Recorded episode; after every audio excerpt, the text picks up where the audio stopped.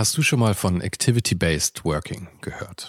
In einer sich ständig weiterentwickelnden Arbeitswelt bietet dieses Konzept nämlich eine flexible und auch effiziente Antwort auf die modernen Anforderungen an Arbeitsplatzgestaltung und Zusammenarbeit.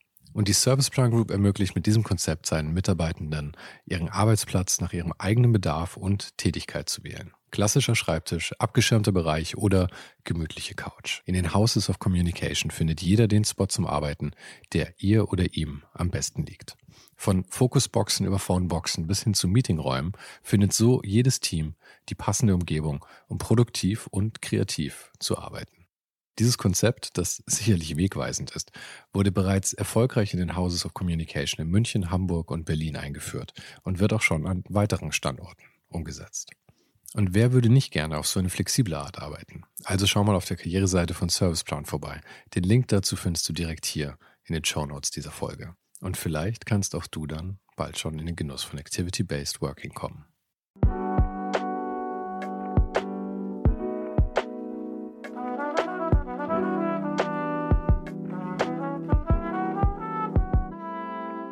Meine Gästin heute ist Toka Mehr. Sie ist Illustratorin und Artdirektorin bei Google Doodle und lebt derzeit in New York. Toka neigt manchmal dazu, sich ein bisschen unter Wert zu verkaufen. Dabei finde ich, dass sie einen ganz schön beeindruckenden Weg hinter sich hat. Geboren wurde sie noch vor der Wende in der DDR und zwar JWD, also Jans weit draußen, wie man dort so schön sagt. Und es wurde ihr nicht ganz leicht gemacht, einen kreativen Weg zu gehen. Sie hat sich von den Widrigkeiten allerdings nicht abschrecken lassen, sondern dafür nur umso härter gearbeitet.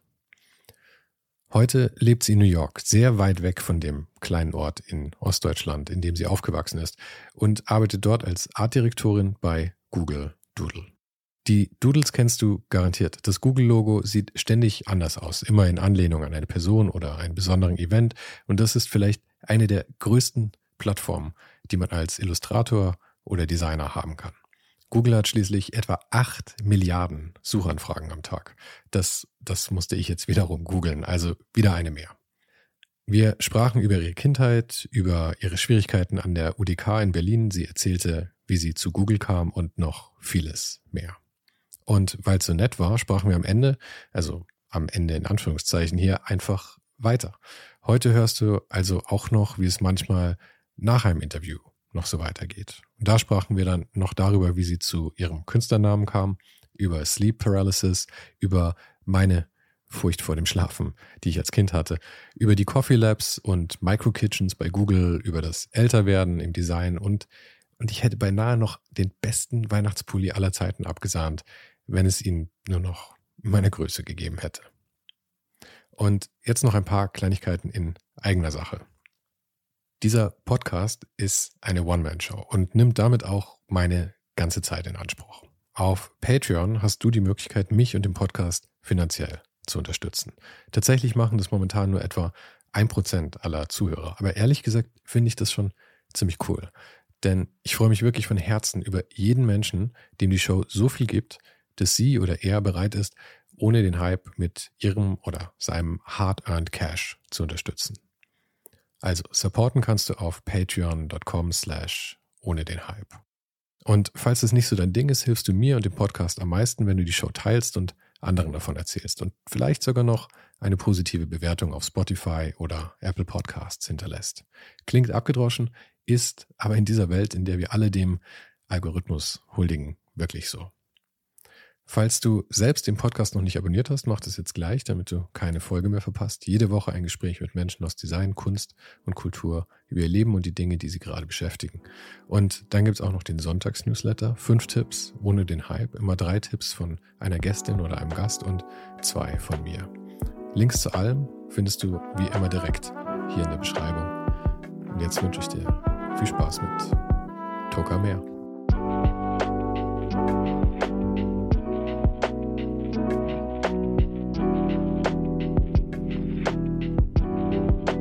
Hatte neulich, ich hatte neulich ein Gespräch in, äh, in Berlin mit, äh, mit einer Grafikdesignerin, die zu, äh, nebenbei Senfeier gegessen hat. Ähm, in einem sehr lauten Café. Aber es war ein nettes Gespräch, weißt du? Dann manchmal ist, ist es halt einfach Teil der Atmosphäre. Werden Senfeier jetzt in Berlin serviert im Restaurant? Ähm, scheinbar. Mir war, war das ganze Konzept völlig neu, um ehrlich zu sein. Senfeier ist großartig. Das ist eines Ja? meiner Lieblingsgerichte, ja. Eines Wirklich? ist so ein Standard in der DDR-Schulküche, ja. Mhm. Ah. Super. Ja, nee, ich habe ich hab wirklich noch nie davon gehört gehabt davor. Ähm, und ich bin jetzt so weit, dass ich äh, ich glaube, ich werde es mal probieren müssen in meinem Leben. Ich weiß allerdings Mhm. nicht, ob ich es will. Aber so, so Ja, ich- es. Hm. Ich frage mich auch, ob man das so jemandem verkaufen kann, der damit nicht aufgewachsen ist. Ist schon ein bisschen, äh, muss man, glaube ich, schon was wagen, vor allen Dingen, wenn man weiß, was drin ist. In meinem Kopf ist es nur Senf und, und Eier. Aber lass uns nicht zu tief Oh, oh. einsteigen in die, Ja. in die Senfeier. Aber nachdem du schon damit angefangen hast, äh, der Kindheit, starten wir doch Ja. einfach gleich mal, gleich mal damit. Ähm, du bist, glaube ich, ich glaube, du bist zwei Jahre jünger als ich. Du bist 84er Jahrgang, oder? Genau. Aha, ja. Gut. Und ähm, du bist ja eben in der damaligen DDR geboren und Mhm. sehr, sehr ländlich, wenn ich das richtig aufgeschnappt habe. Ja, ja. Es, ähm, also ich bin aufgewachsen in einer Kleinstadt, die heißt Spremberg. Die hatte damals, als ich geboren wurde, noch mehr Einwohner. Ich würde sagen, glaube ich, so 20.000. Jetzt sind es vielleicht 12.000, 15.000. Und ich bin ähm, so ein bisschen am Rand der Stadt aufgewachsen. Oder des Dorfs. Ähm, ja, und äh, naja, ist eine okaye Gegend jetzt, würde ich sagen. Also jetzt gibt es so langsam ein bisschen äh, ein paar Sachen dort zu erleben. Also dieser ganze ehemalige Tagebau, den es dort gibt, das wird jetzt alles umgewandelt in äh, Naturerholungsgebiete. Die ähm, Tagebau, wie heißt das auf Deutsch? Äh, die, also nicht, wenn man reingräbt in die Erde, sondern an der Oberfläche gräbt. Ist das so, so, so Fracking oder ist das, ist das was nee, anderes? ich glaube es, nee, ist glaube ich einfach nur Tagebau, ne? Ich habe ehrlich gesagt keine Ahnung. Es ist wirklich Ja. kein, kein Metier, mit dem ich mich auch nur ansatzweise auskennen würde. Okay, ja, wahrscheinlich hast du eine Tagebau. Also es wird nicht in die Erde reingegraben, sondern es wird Okay. direkt von, von der Oberfläche abgetragen. Und äh, das sind, wird jetzt alles in Seen umgewandelt und das ist eigentlich ganz schön. Aber die Frage ist ja dann für, für wen? Weil so wie du die Zahlen ähm, sagst, klingt es ja so, als wären, würden es alle so machen wie du und eben nach New York oder sonst wohin ziehen. Nur Hauptsache weg da.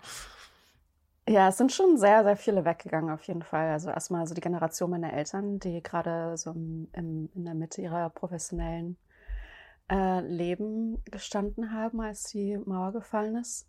Ähm, meine Generation sind auch auf jeden Fall sehr viele weggegangen. Also viele sind nach Berlin gegangen, ähm, Hamburg oder halt in westdeutschen, ja, andere westdeutsche Bundesländer. Ähm, ich kenne jetzt relativ wenige, die jetzt noch dort sind oder wieder zurückgegangen sind. Ich habe jetzt auch nicht mehr so viel. Ich habe eigentlich keine Kontakte mehr großartig dort, bis auf zwei Freunde. Ähm, und meine Eltern und meine ganze Familie ist halt noch dort. Und das sind eigentlich auch die einzigen Leute, die ich sehe, wenn ich da bin. Also es ist jetzt nichts großartig, was mich dort wieder hin zurückzieht. Ähm, da ist halt, es gibt dort auch nichts Großartiges, außer, also es gibt keine Industrie weiter. Mhm. Ähm, Kultur hm, ist so mittelmäßig. Wobei, also wirklich, es ist, ist auf jeden Fall besser geworden, seitdem ich weg bin. Also ich bin 2001, 2002 bin ich weg. Ich bin dann erstmal einmal eine Stadt weitergezogen, um dort mein Abi zu machen, nach Cottbus. Okay. Und Aber Cottbus war ja dann schon die große Stadt im Vergleich dazu. Oh ja, das war Metropole. Also im Vergleich zu Spremberg war da schon ein richtiger Schritt äh, vorwärts in die richtige Richtung. Ähm, und dort war ich dann bis 2004. Und dann äh, 2004 bin ich nach Berlin gezogen. Und das war dann auch nochmal ein richtiger Schritt, äh, ein großer Schritt, glaube ich, für mich. Also es war schon eine ganz komplett andere Welt, Mhm. auf einmal in der Großstadt zu sein und diese ganzen Möglichkeiten zu haben, diese ganzen unterschiedlichen Sprachen zu hören und andere Leute zu sehen. Und, Ja. ja. Da, Mhm. Darf ich ganz kurz nochmal noch mal ein paar Jahre zurückgehen? Weil ich meine, gut, das ist, ähm, nachdem du aus Ostdeutschland kommst, du damaligen Ostdeutschland, ähm, Mhm. ist es vielleicht ein Thema, das du mittlerweile schon nicht mehr hören kannst, weil jeder irgend sowas von dir wissen will. Aber mich würde tatsächlich einfach interessieren, war das überhaupt was, was du, was für dich ein Konzept war? Weil ich meine, du warst fünf, als die Mauer gefallen ist. Wenn ich mich über, wenn ich mir überlege, mit fünf, da gab es He-Man-Figuren und halt die Welt der Erwachsenen, die mich eigentlich nicht tangiert hat. Ja, na, mitgekriegt habe ich das auf jeden Fall so auch nicht. Also politisches Bewusstsein oder ein gesellschaftliches Bewusstsein ha hatte ich klar überhaupt gar nicht gehabt zu der Zeit. Ähm, man hat so im Alltag ein paar Sachen bemerkt. Ich kann mich daran erinnern. Also ich kannte, man sieht so die Pioniere vorbeilaufen am Kindergarten und man war dann schon so ein bisschen aufgeregt, hat sich gefreut, ah, bald bin ich auch alt genug, um Pionier zu sein. Und dann sagen die uns halt so, nee, für euch ist das jetzt nicht mehr, das gibt's jetzt nicht mehr. Die, die Pioniere sind, so sind sowas wie die, wie, wie die Pfadfinder im Prinzip für, für die DDR. Genau. Genau, äh, nur nicht freiwillig. Ich glaube, ja. jeder musste da mitmachen. Ja. Mhm. Äh, und das war dann auch äh, unterteilt in unterschiedliche Altersgruppen. Ähm, aber das war dann eben was, was Cooles, was die älteren Kinder gemacht haben. Ähm, aber ansonsten, also man kann sich so an kleine Momente ändern, wo auf einmal ja der, die Kaufhalle anders aussah, ein bisschen. Aber als Kind ist ja eh alles neu. Also da mhm. stellt man das auch nicht großartig in Frage. Ähm, und dann später dort aufzuwachsen, ich meine, also es wurde auch damals in der DDR äh, als JWD bezeichnet, also Jan zwei draußen, mhm. die Gegend, wo ich aufgewachsen bin. Das heißt, da ist eigentlich, da ist nichts mehr angekommen, also Informationen, das, oder Tal der Ahnungslosen hieß das, glaube ich, auch, ähm, wo halt, ja, Sachen sind dort nicht mehr angekommen, Informationen ist dort nicht angekommen. Ähm, und die Leute sind gleich geblieben. Also sind Leute gegangen, es ist nicht, es sind keine neuen Leute dazugekommen, wirklich. Also die Mentalität an sich ist eigentlich relativ stabil geblieben, nur dass man sich eben dann am neuen System befunden hat. Ähm, und wenn man da zur Schule gegangen ist, äh, dann wurde man eben auch 100 Prozent von Lehrern unterrichtet, die eben auch noch in der DDR ausgebildet wurden. Die haben natürlich diese die systemkritische Lehre dann abgeschafft, aber ähm, eine gewisse Mentalität ist dann ist schon auf jeden Fall geblieben. Und das hat man auch nicht wirklich gemerkt, bis man dann wirklich die Gegend verlassen hat und äh, andere Leute kennengelernt hat und mhm. erfahren hat, wie deren Schulzeit verlaufen ist, was die erlebt haben, was für Möglichkeiten die haben. Und ich habe auch das Gefühl, also jetzt gerade so in der Zeit, wo, wo wir uns jetzt befinden, vielleicht auch die bisschen die letzten Jahre, die ich jetzt nicht in Deutschland verbracht habe, ist das mehr aufgekommen, dass ähm, meine Generation und vielleicht auch die Generation meiner Eltern mir so eine neue, das so eine neue Phase der Wahrnehmung gegangen ist, ähm, was das eigentlich bedeutet hat für uns äh, dort in der Gegend aufgewachsen, geboren und ähm, ja sein sein Leben verbracht zu haben und welche ähm, wie das in einer gesamtgesellschaftlichen, einer deutschen Gesellschaft wahrgenommen wird, äh, wie man selbst wahrgenommen wird, warum bestimmte Dinge sich entwickelt haben, wie sie sich entwickelt haben im persönlichen Leben aufgrund dessen, dass man eben genau dort aufgewachsen ist. Und ähm, mit Freunden, die die jetzt auch so in meinem Alter sind, ähm, hatte ich jetzt in den letzten Jahren tatsächlich mehr Gespräche darüber und ähm, um, um halt so die Erfahrung ein bisschen zu vergleichen und ich glaube, keiner von uns hat wirklich lange Zeit großartig drüber nachgedacht, was das eigentlich bedeutet. Aber jetzt, jetzt kommt das schon und keiner hat drüber geredet und jetzt merkt man so, ach krass, ja, wir, wir, wir nehmen das ziemlich gleich wahr.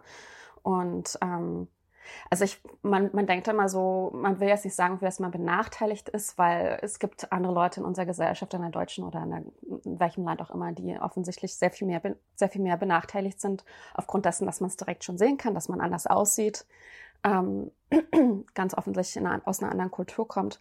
Aber der Vergleich, den ich gehört habe schon, ist eben auch, dass man als ähm, gerade auch die Generation unserer Eltern eben, dass das, äh, dass man auf einmal fremd im eigenen Land war. Und äh, das ist auch sowas, was man wirklich erst im Nachhinein wirklich komplett versteht. Also wenn man in der Situation ist, ist es, ist es schwierig, das ähm, nachzuvollziehen oder das so zu beschreiben oder zu identifizieren. Ist es so ein, so ein Heilungsprozess dann auch irgendwie da mit Leuten drüber zu sprechen? Also ich will es jetzt nicht überdramatisieren, ja, aber ja. ich denke mir immer, ich bin ja eigentlich ein Roboter, der hauptsächlich in seiner Kindheit programmiert wurde. Und mhm. dementsprechend nehme ich halt die Welt wahr. Und mhm. häufig ist es ja so, dass man erst sehr spät irgendwie merkt, dass manche, manche Dinge, wie man sie wahrnimmt, vielleicht etwas verquer sind oder nicht so, wie die meisten anderen es wahrnehmen. Und das sind dann eben die Sachen, die vielleicht irgendwie leicht traumatisch waren oder halt die, die Eigenheiten auch, die, die Besonderheiten im eigenen Leben. Und du bist ja nun mal dann ähm, relativ früh da weggegangen und dann auch, ist ja schon ein paar Jahre her, dass du tatsächlich nach New York gegangen bist. Also du hättest ja nicht weiter weggehen können eigentlich, so kulturell und von den Möglichkeiten her, als du es als getan hast. Und dann wieder so zurückzugehen und mit mit den Freunden von damals nochmal zu sprechen. War das irgendwie bewusst oder hat sich das einfach so ergeben? Ähm, beides, glaube ich, so ein bisschen. Also einerseits ist es, äh, wenn man, wenn man weiter weggeht, dann setzt man sich mit seiner Herkunft und Kultur auch nochmal ganz anders auseinander. Also man ist genauso, wie man auf einmal eine andere Sprache spricht, merkt man, man ist ein bisschen eine andere Person auch in der anderen Sprache, weil man eben nicht diese Fähigkeit hat oder die Sprache einem das auch generell gar nicht äh, bereitstellt, sich auf eine Art und Weise auszudrücken, die man zum Beispiel in Deutsch hat. Also wenn ich Englisch spreche, die Wörter sind anders, das, die Grammatik ist anders, der, der Humor ist anders. Also man wird automatisch schon ein bisschen eine andere Person. Und genauso geht es eigentlich auch mit Verhaltensweisen. Also es sind so viele Sachen, die, ähm, die definitiv aus der Zeit kommen, die ich habe. Und viele davon schätze ich auch. Ähm, also ich glaube, dieser, äh, was man als Ostdeutscher, glaube ich, ganz doll mitbekommt, dass man äh, nicht dieses Geldstreben hat oder Geltungsstreben. Das wurde ja eigentlich immer ganz, äh, ganz doll unterdrückt. Ähm, und das ist auch so einprogrammiert in, in mir, ähm, dass man, dass man ja sich äh, auch versucht, irgendwie gemeinschaftlich ein bisschen mehr zu orientieren. Also immer wirklich die Gemeinschaft mit auch im Hintergedanken hat. Das war auch immer oberste Priorität. Ähm, und so Sachen, also die sind natürlich im Alltag, ähm, sind natürlich ganz gut. Also das hilft schon, wenn man, wenn man mit anderen Leuten zu tun hat und gemeinsam Probleme lösen muss. Ähm, weil man dann eben eher sich ein bisschen ja an der Gemeinschaft orientiert. Ähm, aber und dann ja, also gleich, also das hat auf jeden Fall dazu beigetragen, dass ich auch mehr darüber nachgedacht habe. Ähm, aber dann gleichzeitig auch unabhängig von, von meiner persönlichen Erfahrung ist, glaube ich, auch in der deutschen Gesellschaft so ein bisschen die Debatte angekommen, ähm, dass Ostdeutsche äh, in der gesamtdeutschen Bevölkerung ähm, eher benachteiligt sind. Also wie zum Beispiel, äh, ich glaube, in, in, in ostdeutschen Universitäten gibt es keinen einzigen oder nee, keine einzigen ostdeutschen Präsidenten an den Universitäten, alles Westdeutsche. Ganz viel in, in den akademischen, äh, in den höheren Ränken ist alles Westdeutsch. CEOs gibt es, glaube ich, auch nur zwei deutschlandweit oder so. Ich will jetzt, die Zahlen bin ich mir jetzt nicht ganz sicher. Mhm. Aber es ist halt schon schockierend, wie, ähm, wie dramatisch die, ähm, die Unterschiede sind zwischen der Repräsentation von Ostdeutschen und Westdeutschen. Aber ist das nicht auch was, was vielleicht, wo man vielleicht auch ein bisschen Zeit braucht? Weil ich meine, gerade bei, bei äh, Präsidenten für Unis muss man ja auch sagen, äh, ich meine, wir beide sind jetzt äh, Ende 30, also gut, ich habe schon über den Schritten, aber du mhm. bist Ende 30. Ähm, ich weiß nicht, in welchem Alter man so zum Präsident von der Uni wird, aber ähm, ich meine, natürlich war bestimmt eine Diskrepanz einfach in der Ausbildung da. Also ich nehme an, wenn du die, die, äh, die, die DDR-Ausbildung noch genossen hast, hast du wahrscheinlich einen weiteren Weg gehabt, um, um so einen Posten einzunehmen. Und also ich könnte mir einfach vorstellen, dass sich das vielleicht etwas, etwas, ja, ausgleicht in den nächsten 10, 20 Jahren dann von alleine, oder? Also ich hoffe wirklich, dass es sich ausgleicht. Äh, ein Teil, der dazu beiträgt, äh, dass, es, dass, die, äh, dass die Präsidenten an den Universitäten äh, Westdeutsch sind, dass, dass die nicht, äh, dass es, es gibt, glaube ich, diese Auswahlgremien, die ähm, die Präsidentschaft oder den Vertreter in der Präsidentschaft äh, bestimmen. Und diese Auswahlgremien sind auch alle komplett westdeutsch. Es gibt hm. keine ostdeutsche Repräsentation okay, okay. drin. Und dadurch ist dann natürlich, also ich bin mit dem zusammen zur Uni gegangen, wir kennen uns, ich kenne den seinen, der ihre ähm, Karriere im Weg. Und das ist halt ein ganz natürlicher Prozess, dass man eben, was, was man kennt, was einem am nächsten ist, dann eben auch unterstützt und befördert. Und äh, dadurch hat sich das eben ein bisschen verschoben in die mhm. Richtung. Hm. Wie bist du denn dann eigentlich in diesen, in diesen äh, künstlerischen Zweig gerutscht? Weil ich nehme an, dass der dir wahrscheinlich, also ob DDR hin oder her, aber einfach auf dem Land wahrscheinlich schon nicht unbedingt äh, nahegelegt wurde, sowas äh, Freigeistiges als, als ja. und Unsicheres als Job dann irgendwie auszuwählen. Nee, nahegelegt wurde mir das auf jeden Fall überhaupt nicht. äh, meine Schulkarriere war relativ interessant. Also ich hatte, äh, man musste in der sechsten Klasse war das bei uns, wo man dann ein Empfehlungsschreiben bekommt, ob man auf das Gymnasium geht, Realschule oder Gesamtschule. Und äh, meine Grundschullehrerin aus irgendwelchen Gründen auch immer hat mir nur eine Empfehlung für die Gesamtschule gegeben. Was in Brandenburg hieß das eben, dass man nur bis zur zehnten Klasse zur Schule geht und danach eine, eine, handwerkliche Ausbildung oder sowas macht. Nach der vierten Klasse schon? Äh, nach, das war nach der sechsten Klasse und dann nach der zehnten Klasse schließt okay. du die Schule ab. Ja. Okay. Ähm, ich dachte, ich war gerade, ich war gerade schon kurz schockiert, weil es klang schon nach Kinderarbeit, muss ich sagen. Wäre es definitiv gewesen, ja. Äh, wie alt ist man da? Zwölf, elf, zwölf, glaube ich. Ne? Hm. Das selbst, das war eine, ja, das war auf jeden Fall in der DDR auch illegal. Ähm, und genau, also nach der zehnten Klasse war dann eben fertig mit Schule, jetzt eine Ausbildung und ich habe gesagt, so, nee, ich will auf jeden Fall weiter, auf, weiter, ich will mein Abi machen. Und dann meinst du, na gut, dann Oberstufenzentrum, das kriegst du schon hin. Ich sage, nee, ich will zur Uni danach, ich will aufs Gymnasium, ich will das komplette Abitur. Und das war schon echt ein Kampf gewesen. Also in meiner, in Spremberg dann, auch wo ich zur Schule gegangen bin, am Gymnasium, die meinten dann so, nee, kann man nicht machen. Also hier, das, wir nehmen dich jetzt hier nicht auf, das wird für dich zu schwierig. Äh, dann musste ich auch noch zum Arbeitsamt, musste noch so Berufsberatung machen. Die meinten dann auch so, nee, mach mal hier Floristin oder Gärtnerin oder irgendwas. Magst ja gerne Blumen, Pflanzen, was weiß ich. Aber Sie haben, auch über Sie haben offensichtlich deine hm. kreative Ader schon mal entdeckt mit der Floristin dann.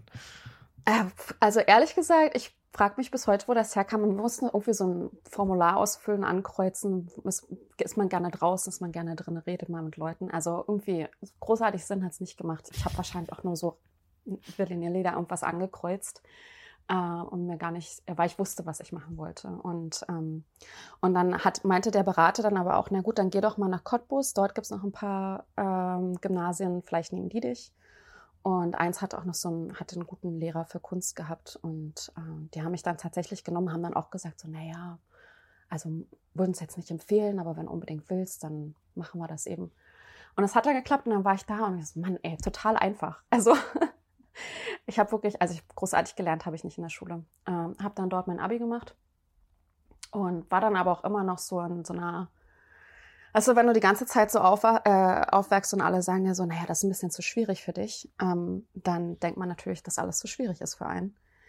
Und habe mich dann auch nicht getraut, irgendwie direkt äh, an die Uni zu gehen und dachte so, ich bin eh zu blöd dafür.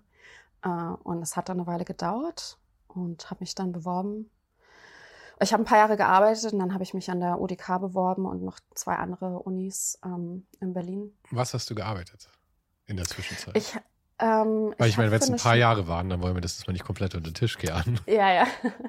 Ich habe für ein äh, in Berlin deutsch-israelisches äh, Schmuckunternehmen gearbeitet. Die hatten ein paar Geschäfte in Berlin. Und durch Zuf also ich habe erst im Laden gearbeitet, halt so ein ganz einfacher Job im Laden verkaufen. Und dann hatte ich durch äh, Zufall äh, oder das Glück gehabt, ich war da mal im Büro gewesen bei denen und ähm, der ihr Mädchen für alles ist ausgefallen und da habe ich dann bin ich eingesprungen für die und äh, die ist dann über Nacht nach Australien mit ihrem Mann okay. gegangen und dann haben sie mich gefragt, ob ich das weitermachen will. Okay, gut, dann mache ich das jetzt und habe dann ja dort, was ich Buchhaltung, Großhandel und sowas alles gemacht. Hm. Aber da war bist du schon, da warst du schon in Berlin. Da war ich schon in Berlin, genau. Mhm. War das eine große Entscheidung, dahin zu ziehen oder war das irgendwie der natürliche nächste Schritt für dich? Ähm, das war so ein bisschen der natürliche nächste Schritt, glaube ich, weil ich hatte also so einen undefinierten Drang, weiter wegzugehen und, glaube ich, die Großstadt zu erleben. Und äh, gerade, äh, was mich auf jeden Fall sehr fasziniert hat, waren äh, die Sprachen und die verschiedenen Kulturen, die ich erfahren wollte. Und ich weiß noch, wie ich dort dann in der S-Bahn gesessen habe und die ganzen unterschiedlichen Leute gesehen und gehört habe. Fand ich total faszinierend und ja, hat mich auch irgendwie angezogen. Ähm, und ich hatte also ohne großen Plan eigentlich mehr oder weniger bin ich dort hingegangen. Es war ein Wochenende, das ich dort verbracht habe. Und dann ähm, war ich auch bei meiner Tante und habe gesagt, okay, ich suche mir jetzt einen Job und schau mal, wie das läuft. Ja. Und ja, nach vier Jahren war das, glaube ich, dann 2000, 2004, ja 2008 habe ich angefangen an der UDK zu studieren. Ach so, genau. Ein Jahr davor habe ich nach Amlette-Verein angefangen, was auch so ein bisschen praktische, praktische, mehr praktische Gestaltung oder Designausbildung, glaube ich, war. Das habe ich aber nur ein Semester gemacht und habe dann auch gemerkt, das ist mir zu angewandt. Das passt nicht so ganz für mich. Ähm, und habe mich dann entschieden, mich auf die Unis zu bewerben. Und das hat dann glücklicherweise geklappt, alles. Mhm. Und äh, Illustra dass es Illustration war, hattest du davor schon, also hast du davor schon illustriert, gemalt, gezeichnet, wie auch immer man es zeichnen möchte, oder war das einfach eine Richtung, die dich interessiert hat und die du neu erkunden wolltest? Ähm, meine Mutter meinte, dass ich schon immer sehr kreativ veranlagt war und gezeichnet und gebastelt habe und so. Also konnte mich in mein Zimmer setzen und ich habe dann einfach mich beschäftigt mit irgendwas. Ähm, ich kann mich ehrlich gesagt nicht so daran erinnern, dass ich jetzt genau spezifisch gedacht habe, okay, ich muss Illustration oder Design oder irgendwas machen. Ähm, das hat sich da mehr oder weniger so ein bisschen ergeben. Also als ich dann rausgefunden habe, dass das existiert, äh, mhm. wie das genau, wie das Berufsbild aussieht, wie die Zukunft aussieht. Wobei über die Zukunft habe ich mir auch gar nicht so viel Gedanken gemacht. Ähm, das hat sich dann auch Stück für Stück ergeben. Ähm, aber ja, wie man das dann, als ich in Berlin war und von den Unis erfahren habe und was die Möglichkeiten sind, ja, als ich, als, als das so geformt, Stückchen für Stückchen. Aber du hast auch nicht wirklich Illustration per se studiert oder so, es war irgendwie sowas wie Kommunikationsdesign oder sowas, richtig? Genau, das war visuelle Kommunikation an der Universität der Künste. Und mhm. ich hatte mich auch für visuelle Kommunikation an der FH Potsdam beworben und an der Uni in Weißensee. Weißensee hat mich nicht genommen, Potsdam und UDK haben mich genommen, ja. Ich glaube auch bei so Schulen, die sich eigentlich so nahe sind, also von der, von der Ausrichtung her letzten Endes. Es wird natürlich einen riesen Einfluss darauf haben, wie der Rest deines Lebens verläuft. Einfach vielleicht mehr durch die Leute, die du kennenlernst, als durch die Schule selber. Aber letzten Endes, glaube ich, darf man solche Entscheidungen auch immer nicht überdenken, weil am Ende hat man Jahre, in denen man dann zu der Person wird, die halt einfach da ist.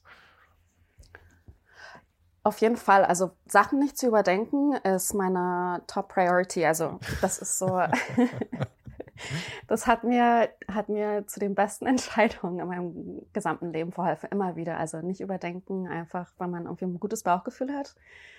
Einfach das machen. Ähm, man, es kommen Stolpersteine, egal was man macht, äh, die kann man nicht vermeiden, auch wenn man das noch so gut plant. Und ich glaube, die helfen dir am Ende auch ganz gut, ähm, dich weiterzuentwickeln und ähm, dich selbst auch wieder neu zu erfahren und was du machst und erlebst. Ähm, das hat eigentlich immer geholfen. Also ja, und ich habe auch, also diese ganze Sache mit dem Letteverein, meine Familie war total froh, ach Gott, endlich hat sie was, ja. macht was Vernünftiges. Und ich habe denen dann, glaube ich, auch zwei Monate nicht gesagt, dass ich aufgehört habe damit, weil ich mich eben auf die Uni-Bewerbung konzentrieren musste. Ähm, und das war dann eben auch also eine Scheidung, wo ich dann in die Schule gegangen bin und gesagt habe, nee, das ist nichts. Und dann einfach nicht mehr hingegangen. Ohne wirklich eine Aussicht, dass das alles klappt. Also diese Uni-Bewerbungen sind auch echt extrem aufwendig. Und die Chancen, dass man das, dass man das auch wirklich hinkriegt, sind jetzt nicht so großartig gut, glaube ich, insgesamt. Mhm. Also der Wettbewerb ist, ist hart, ja. Da sind viele gute Leute dabei. Ähm, aber ja, einfach das Bauch, dem Bauchgefühl gefolgt und es hat alles geklappt am Ende. Aber war das, ähm, wie, wie, wie, hast du dann die Kurve gekriegt, als du es dann irgendwann gebeichtet hast, dass du eigentlich schon seit Monaten nicht mehr da bist, sondern heimlich woanders hingegangen bist? Uh, um, Gute Frage. Also ich habe mich nicht gut gefühlt damit. Ich kann nicht gut lügen. Ähm, meine, Groß meine Großeltern haben was, ich habe es meinen Eltern zuerst erzählt und meinen Großeltern dann erst, glaube ich, erst als ich die Zusage für die Uni bekommen habe. Ähm, das ging dann aber, meine Eltern sind auch immer ein bisschen Larifari, also ja. die denken, ja, die haben schon, das wird irgendwo kommt es schon unter, irgendwie klappt das am Ende doch. Ähm, und die wissen auch, also glaube ich, vom ja, mich erziehen und aufwachsen sehen, wussten sie immer, dass man mich am Ende nicht davon überzeugen kann, wenn ich selbst nicht überzeugt bin. Mhm. Ja. So gut kannten sie dich also. Ja, ich glaube schon. Mhm. Du hast 2014 dann den Abschluss gemacht, glaube ich, in Berlin, oder? Genau, 2014 habe ich, äh, wir waren der letzte Diplomjahrgang an der UDK und habe da mein Diplom gemacht in einer Klasse, die heißt äh, Visuelle Systeme. Und die, ähm, die Klasse, ich war da, glaube ich, die letzten zwei Jahre. Ja, die letzten zwei Jahre war ich dort. Und es war auch damals noch ein relativ neuer äh, Professor dort in der Klasse. Und äh, ja, der war super. Ähm, hatte, hat mir super durchs Diplom geholfen. Ähm, immer beratend zur Seite gestanden. Konnte sich auch total gut auf die Studenten einstellen. Also man merkt ja, die Studenten sind komplett unterschiedlich, haben unterschiedliche Ziele, unterschiedliche Fähigkeiten, ähm, unterschiedliche Ideen und er war wirklich einer von den Professoren an der Uni, an der UDK, die die sich wirklich ganz speziell auf jeden konzentrieren konnte und sagen, ah, okay, das ist, so rede ich jetzt mit dir und so rede ich mit jemand anderem und mhm. konnte dann wirklich auch sich auf jeden unterschiedlich einlassen, was, ähm, was bis dahin, ähm, was ich nicht ganz so oft gesehen hatte an der ODK. Ähm, ja, das war auf jeden Fall super. Es hat mir sehr geholfen am Ende. Und hast du dir, hast du dir die Zeit irgendwie selber finanzieren müssen? Es, es, klingt jetzt nicht so, als wären deine Eltern irgendwelche kommunistischen Oligarchen gewesen in der DDR damals und hätten dir irgendwie jetzt alle irgendwie das Geld äh, zuschustern können. Ja, nee, das war auf jeden Fall nicht. Also sie hatten bis 26 kriegt man, glaube ich, Kindergeld, ne? In Deutschland. Ich keine Ahnung. Ja, ich glaube, das, das kam noch und dann war ich 26 und dann hat meine Mutter mich angerufen und so, ah, äh, ja, das Kindergeld kommt jetzt nicht mehr. ähm. Von einem Tag auf den anderen. Äh, tut mir ja, leid, ja. aber. Und das kam, war dann auch zufällig gerade zur gleichen Zeit, als ich, äh, ich hatte dann immer noch nebenher für dieses Schmuckunternehmen gearbeitet, als ich studiert hatte. Und das ist dann aber äh, ich hatte dann dort aufgehört und das hat sich, glaube ich, überschnitten bei mit zwei Wochen und dann war auf einmal so, oh, kein Job, kein Kindergeld. Äh, und dann war, glaube ich, mein Geld erstmal weg. Ich weiß gar nicht, wie ich das dann direkt erstmal gelöst habe. Ähm, ich habe auf jeden Fall eigentlich immer gearbeitet. Ich hatte mal ein, ein, mindestens ein, manchmal auch zwei Jobs gehabt. Okay. Und dann kam auch, ich glaube, ich habe mich dann aufs BAföG beworben danach und habe es dann auch, hat dann auch das komplette BAföG bekommen das monatlich und das ging dann auch. Also damals war ja noch eine, eine Miete in einer, in einer Zweiraumwohnung, wenn das jetzt in einer WG war oder so, 250 Euro im Monat. In Berlin ein Zimmer. Die das Zeiten jetzt, sind ich, vorbei. So eine, ja, ja, ja. ja, ja. Mhm. Aber es ist ja auch nicht so einfach, irgendwie so, so, so alles nebenbei zu machen. Wenn ich jetzt bei LinkedIn mal in deine Vita reinschaue, ja, dann mhm. steht da eigentlich ähm, nur äh, selbstständig gearbeitet und dann bei Google gewesen. Aber diese zigtausend kleinen Jobs, die dann wahrscheinlich irgendwie dazu verholfen haben, das Ganze dich dahin zu bringen und das auch zu finanzieren, die kehrst du alle etwas unter den Teppich dort. Äh, ja, ich weiß nicht, ob man die damit rein, reinnehmen kann. Ähm, ich habe hab, hab auch keine Ahnung, wie LinkedIn funktioniert mit sowas, ehrlich gesagt. Ich fühle mich da immer etwas fehl am Platz auf dieser Plattform. Ja, das geht mir auf jeden Fall auch so. Also ich bin jetzt eigentlich erst also ich bin nicht wirklich aktiv, aber jetzt seitdem ich einen tatsächlich richtigen Job habe oder eine Anstellung, ist es äh, was, wo ich auch ab und zu mal gucke. Aber sonst be bevor, äh, vor, ähm, vor Google habe ich das auch gar nicht so aktiv genutzt. Mhm. Ähm, ah ja, also diese, diese Jobs, die ich hatte, das waren Sachen, die ich habe mal eine Zeit lang ähm, im Krankenhaus gearbeitet in der Rheumaforschung und habe dort Protokolle von Besuchen, also Patientenbesuchen geschrieben und ein System eingetragen. Das war ein toll bezahlter Job damals. Aber es klingt relativ langweilig. Äh, ja, das war, war sehr langweilig, es war immer das Gleiche. Aber es war halt eine ganz andere, ähm, eine ganz andere Gemeinschaft und ähm, um, Umwelt, ähm, mhm. mit der ich sonst gar nichts weiter zu tun hatte. Das war eigentlich auch ganz lustig, ähm, mit komplett anderen Leuten zu tun zu haben. Ähm, was habe ich sonst noch gemacht? Ich habe eine Zeit lang auch mal als Tutorin gearbeitet für einen Professor. Ich habe für das Schmuckunternehmen gearbeitet. Ach oh Gott.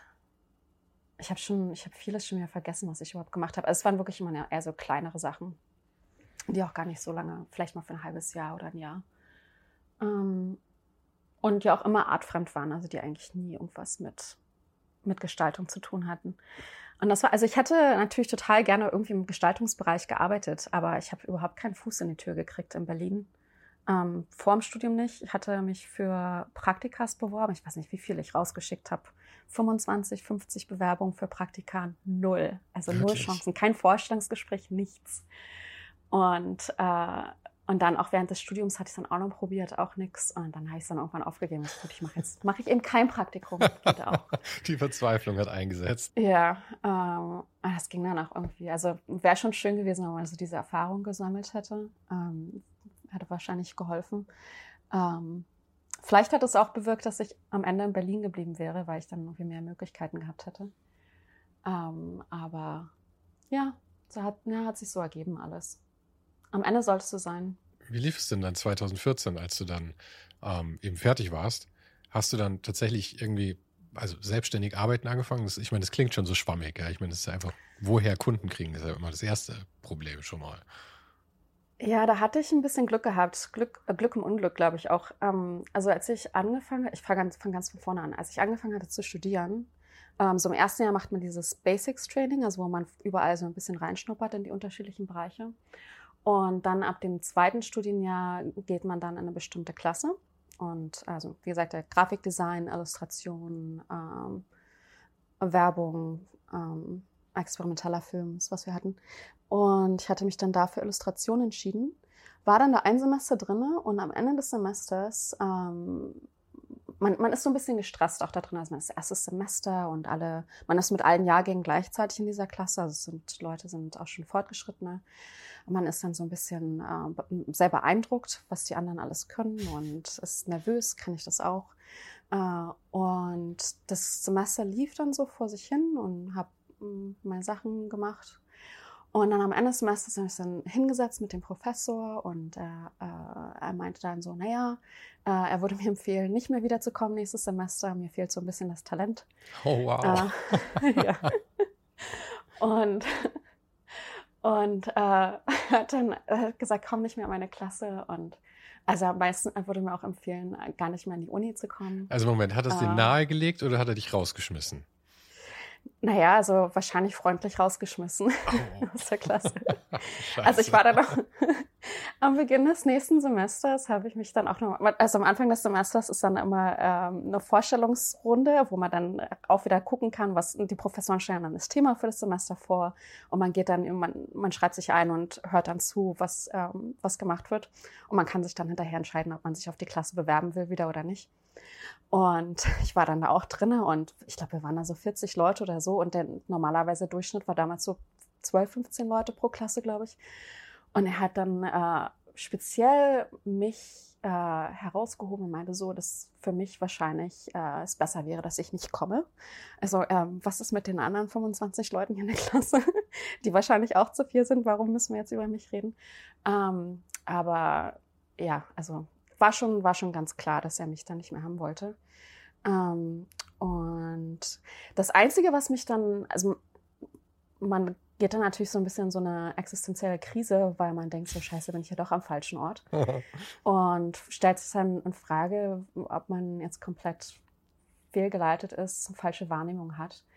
Und äh, ich meine, sein, sein Portfolio, was, was er macht, seine Arbeit, ist natürlich ist hervorragend und total viel Respekt dafür. Finde es immer noch toll, was er macht. Und dann ist, kriegt man so eine professionelle Meinung. Dann sagt, man ist talentbefreit, ähm, zweifelt man schon echt extrem. Und das hat mich schon so ein bisschen in so eine äh, Spirale, wie sagt man, Downward Spiral, mhm, ähm, so ein mhm. bisschen Abgrund geschubst. Äh, und ich bin, äh, er, meinte dann auch talentbefreit und mir fehlt die Ambition. Und ich so, okay, warte, Ambition, das kann ich einschätzen, die habe ich auf jeden Fall.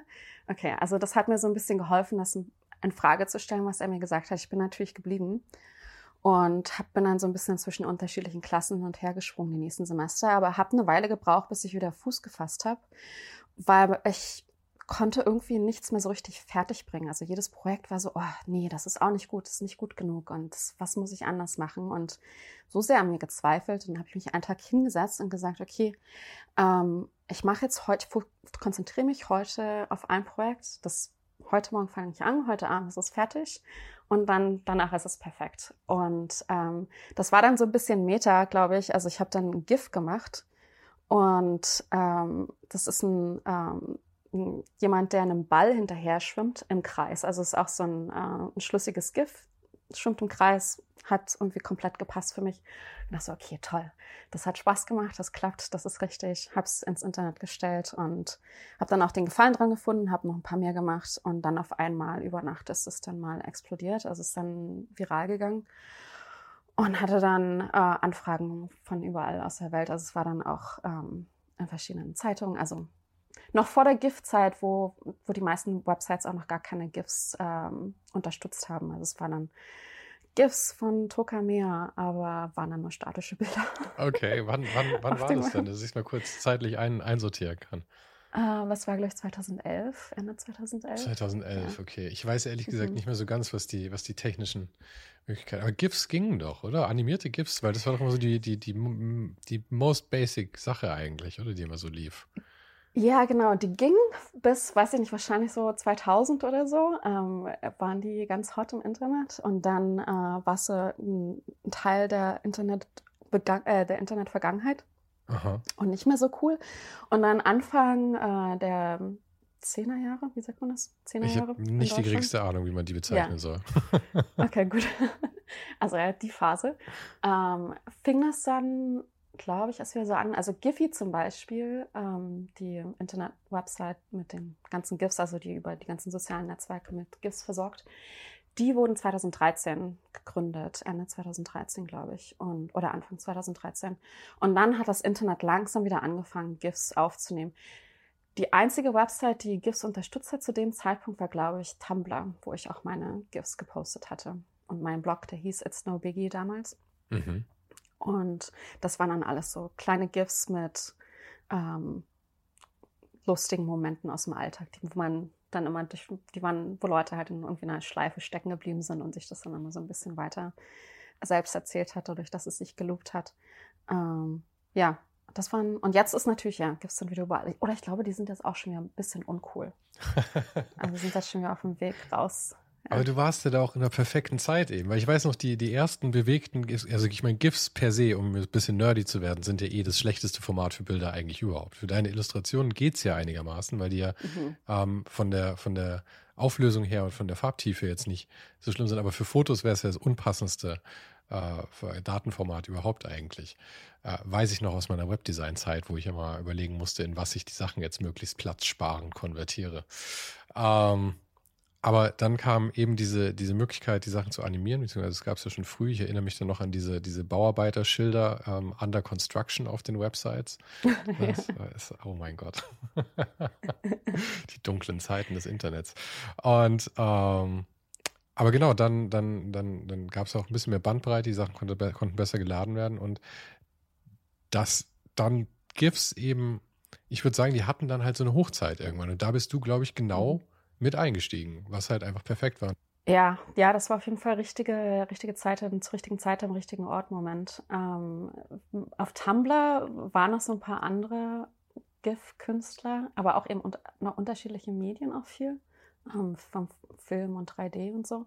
Ähm, von denen, mit denen habe ich dann auch später hier in New York äh, mich angefreundet und so. Das war auch ganz cool. Äh, und man hat auch noch diese GIF-Freundschaften, Tumblr-GIF-Freundschaften von damals, die sich noch bis heute halten. das ist eigentlich ganz lustig, aber war relativ eine relativ kleine Community. Das war, das war eine tolle Plattform. Diese Plattformen mhm. waren eh damals äh, völlig anders als heute. Instagram und so, es ist einfach zu groß, es ist zu einfach, auch eine Menge Leute zu finden. Früher gab es ja auch noch Foren. Ich war auch in, in, so, in so einem Forum, das war einfach, das, das war wie mein Freundeskreis einfach. Das war schon, ja. das war sehr intim eigentlich. Ja, ach, was war vor davor? Ähm, MySpace. Hm. MySpace-Freundschaften gab es auch noch. ähm, äh, ja, die, was ich auch ganz gut fand bei Tumblr damals noch, die haben wirklich sehr viel investiert in äh, die kreative Community, also wirklich diese, das künstlerische, kreative zu unterstützen und das äh, Kreieren von, äh, von Original-Content oder Con Content. Also ich glaube, wir haben noch gar nicht Content gesagt damals. Ähm, dieses, dieses Schimpfwort gab es noch nicht quasi. Nee, ich glaube ja, das, wir, haben uns, wir haben das eigentlich schon als eine, eine Art Kunstform mehr oder weniger gesehen. Also es war jetzt mhm. nicht Online-Content, um jetzt ein Influencer zu sein. Aber Content Man, ist ja auch ein absolutes Scheißwort. Das wertet ja alles eigentlich ab einfach. Zu einfach nur noch irgendwas im, im besten Falle vermarktbaren. Also ich finde es auch viel schöner, sowas als, als Kunst zu sehen, als, als Content. Ja, ähm, was glaube ich auch ganz gut war, was vielleicht auch nochmal diesen äh, das Limit vom vom GIF so ein bisschen ähm, befürwortet, ist, dass die, dass, dass es eben so limitiert war, ist ja auch eine Begrenzung, äh, wo man dann wieder kreativ mhm. denken musste, so wie löst man jetzt ähm, das Medium auf, dass es auch wirklich noch läuft am Ende im Internet, dass man sich das angucken kann, dass es sich wirklich bewegt. Und das war damals, ich glaube, jetzt sind die bei zwei Megabyte pro GIF Maximalgröße. Damals waren es 500 äh, KB, mhm. die das GIF maximal haben durfte. Und selbst dann hat es manchmal so ein bisschen geruckelt. Also man musste schon echt kreativ sein, um ähm, alles dort reinzukriegen in diesem kleinen Raum. Und dadurch, äh, ja, das war halt eine, so, ein, so ein Framework, in dem man gearbeitet hat, wo man Problem, kreativen Problem lösen musste. Und das hat, ja, ich glaube, es hat viele, viele Künstler in unterschiedlichen Medien bewegt, das so ein bisschen auszuprobieren und sich ähm, ja, darin in dem Medium auszuprobieren. Ja, aber es stimmt schon, ich, ich mag das auch ganz gerne, also wenn, wenn so Medien auch Einschränkungen haben. Weil wie du sagst, ich finde, es hilft dann tatsächlich auch dabei, es ist jetzt nicht unbedingt Ideen schöpfend, aber es ist irgendwie halt, es ist eine Vorgabe, in der man arbeiten kann. Ich meine, wenn ich, wenn ich mit Öl mal, dann habe ich auch bestimmte Vorgaben, wie das trocknen muss und all solche Sachen. Also finde ich da eigentlich, ähm, ist es was ganz Natürliches, dass man so äh, Limitationen irgendwie annimmt und dann, äh, ich finde, zelebrieren ist so ein Scheißwort, aber dass man sie letzten. Endes einfach zelebriert. Ja, also ich persönlich für meinen kreativen Prozess, das habe ich auch besonders in der Uni gelernt, in dieser Phase, als ich mich so ein bisschen verloren gefühlt habe, ist, dass äh, eine unendlich kreativer Freiraum ist eigentlich extrem kontraproduktiv für mich. Und ich glaube, es geht den meisten so. Also ich habe dann auch gemerkt, okay, wenn ich jetzt wirklich was Handfestes haben will am Ende des Semesters, muss ich mir ganz strikte Regeln setzen, was das Format sein will, was für Geschichte ich erzählen will, was mein Projekt spezifisch ist und dann wirklich auch ganz streng auf dieser Linie bleiben, weil man hat äh, also zumindest mir geht's so, wenn ich einmal anfange, dann habe ich drei Millionen Ideen, was ich damit machen kann. Und dann verliert man sich relativ schnell da drin und, schmeißt das Handtuch, mhm. weil es einfach zu viel ist. Aber dann, wenn man eben sagt, okay, also ich mache jetzt ein Buch, dann äh, bleibe ich ihm auch dabei. Ich mache jetzt ein Buch, ich mache jetzt keine Animation draus, ich mache kein interaktives Projekt draus. Das ist jetzt ganz straightforward, einfach nur ein Buch. Mhm. Und ich mag das auch jetzt zum Beispiel, wenn ich mit äh, Illustrationen zusammenarbeite, also wenn ich die für, für Google Doodle ähm, beauftrage, ähm, wenn ich denen zu viel Freiraum gebe, dann, äh, dann verlieren die sich auch oft selbst. Also dann kommt da nicht so viel bei rum. Im, Im, Gegenteil dazu, wenn ich jetzt sage, okay, wir wollen jetzt das, äh, das muss drin sein, das muss drin sein, das darf auf jeden Fall nicht drin sein und versuche es in die Richtung auszurichten, Komposition oder irgendwas. Und dann haben die wirklich exzellente Ideen und dann meistens schlagen die auch dann immer noch was anderes vor. Also können wir das so machen? Und ich sage, ja toll, super, genauso machen wir das. Meistens ist es dann am Ende ganz was anderes, als was ich eigentlich gesagt habe, was, was wir haben wollen. Aber es ist dann trotzdem eine bessere Lösung, weil die eben selbst kreativ äh, sich äh, was dazu beitragen und äh, ein Problem lösen, was was ich ihnen gestellt habe, aber eben halt mit ganz anderen Lösungen mhm. auftauchen und ähm, das ist immer sehr viel besser. Und ich freue mich auch, wenn die sich darüber aufregen, dass es, dass sie sich eingeschränkt fühlen, weil dann kommt, äh, kommt sehr viel, kommen sehr viel mehr spannendere Lösungen raus am Ende. Ja, ja, weil sie natürlich vielleicht auch dann eben die, äh, die Limitationen, die du ihnen setzt, vielleicht etwas verbiegen noch zumindest, dass sie sich noch mhm. gerade drin äh, eben bewegen, aber vielleicht Lösungen ähm, dann darin finden, auf die du überhaupt nicht gekommen wärst oder an die du nicht gedacht hast, als du diese Einschränkungen irgendwie kommuniziert hast. Ja, genau. Ja. Ähm, ich bin, äh, ich, ich habe ein kleines bisschen recherchiert. Ich versuche immer gar nicht zu viel zu recherchieren, weil ich möchte dich auch mhm. einfach kennenlernen. Aber eine Sache, auf die ich gestoßen bin, ähm, die ich recht bemerkenswert fand, war, dass du, wenn ich mich nicht irre, war das ein Interview von 2016 bei ADC Global, ähm, mhm. wo du explizit gesagt hast, dass du gerne irgendwann mal mit oder mit oder für Google Doodle arbeiten würdest. Ah ja, habe ich das? Ja, 2016. und, und schwupp, vier Jahre später warst du bei Google Doodle. äh, ich kann mich nicht mehr daran erinnern, dass ich gesagt habe, aber es macht äh, komplett äh, Sinn, weil das wollte ich auf jeden Fall. Also es war also eins von diesen Traumprojekten, die man, glaube ich, gerne als Illustrator haben will. Einmal Google Doodle machen, äh, so ein bisschen die Kirsche oben auf dem Eisbecher. Äh, und ja, ich hatte, ich hatte mein Portfolio mal hingeschickt. Ähm, aber es hat, hat nie geklappt. also ich hatte bis zum Ende drauf gewartet, dass sich mal jemand meldet, aber ähm, aber wie bist du denn dann tatsächlich dahin gekommen? Also habe meine Bewerbung hingeschickt und habe dann auch zurückgehört und hatte dann ähm, so ein erstes Vorgespräch mit dem Hiring Manager, ähm, heißt es. Und es lief ganz gut. Und da war dann aber noch die Bedingung, dass ich eben nach San Francisco umziehen müsste.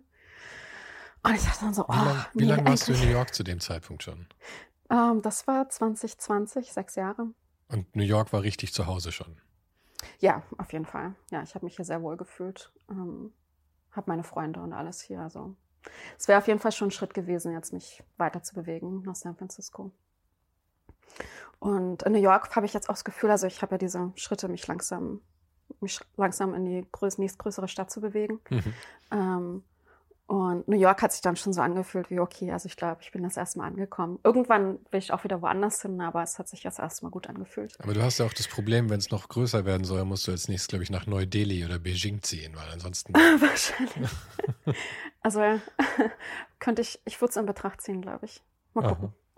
Ich hatte mir irgendwann mal vorgenommen, so jede Dekade auf einem anderen Kontinent. Und das kommt dann jetzt auch bald wieder. Also die eine Dekade ist bald wieder rum. Ähm, ja, genau, das war dann so San Francisco und ich habe dann noch hin und her überlegt, und, und, will ich das? Und dann haben sich, hatte dann diese ähm, Vorstellungsgespräche, diese offiziellen Vorstellungsgespräche alle ähm, schon an meinem Kalender und war wirklich drauf und dran, dann auch das noch abzusagen, weil ich nicht nach San Francisco umziehen wollte. Und dann dachte ich so, ah, scheiß drauf, nee, ich mache das jetzt, ich ziehe das durch und äh, wenn es nicht klappt, dann klappt es eben nicht. Und wenn es klappt, dann schaue ich eben, wie das läuft. Und ähm, ach so, genau, musst du noch so eine Hausaufgabe, Mappe und quasi auch im Prinzip einreichen, Portfolio. Und äh, dann an dem Tag, wo ich den ganzen Tag diese Interviews hatte und durch die Gespräche durch bin, zu dem Zeitpunkt habe ich mich auch schon sehr viel mehr informiert, was genau mein Aufgabenbereich wäre, wie das Doodle-Team genau strukturiert ist und so weiter. Und dachte dann schon, nee, eigentlich ist das ziemlich perfekt für das, was ich mache und was ich machen will. Und als der Interviewtag vorbei war, dachte ich, da war ich dann an so einem Punkt wie, nee, das muss jetzt klappen, ich will den Job. Also zu dem Zeitpunkt war ich dann auf jeden Fall überzeugt. Und das waren dann zwei Wochen, glaube ich, die ich gewartet habe und ziemlich nervös war. Ähm, und ah, doch gerade keinen Auftrag hatte. Genau, auch so einer der Momente, wo man seinem Bauchgefühl folgt. Ich habe gewartet und äh, eine Freundin von mir war gerade auf einem Roadtrip von, von San Francisco nach Chicago und war irgendwie schon, glaube ich, in Utah äh, oder Nevada und hat mich angerufen, mir hat davon erzählt, wo sie gesagt, wo sie ist. Und ich so, okay, bleib da, ich komme zu dir, morgen bin ich da, ich buche jetzt einen Flug. und ich kann nicht zu Hause bleiben, ich bin viel zu nervös. Ähm, ich muss mich irgendwie ablenken. Bin einen Flug gebucht und am nächsten Tag hingeflogen und wir sind dann drei Wochen lang durchs Land gefahren, was auch echt super war. Ähm, haben mich perfekt abgelenkt und dann halb, äh, halbwegs durch den Trip ähm, habe ich dann den Anruf bekommen.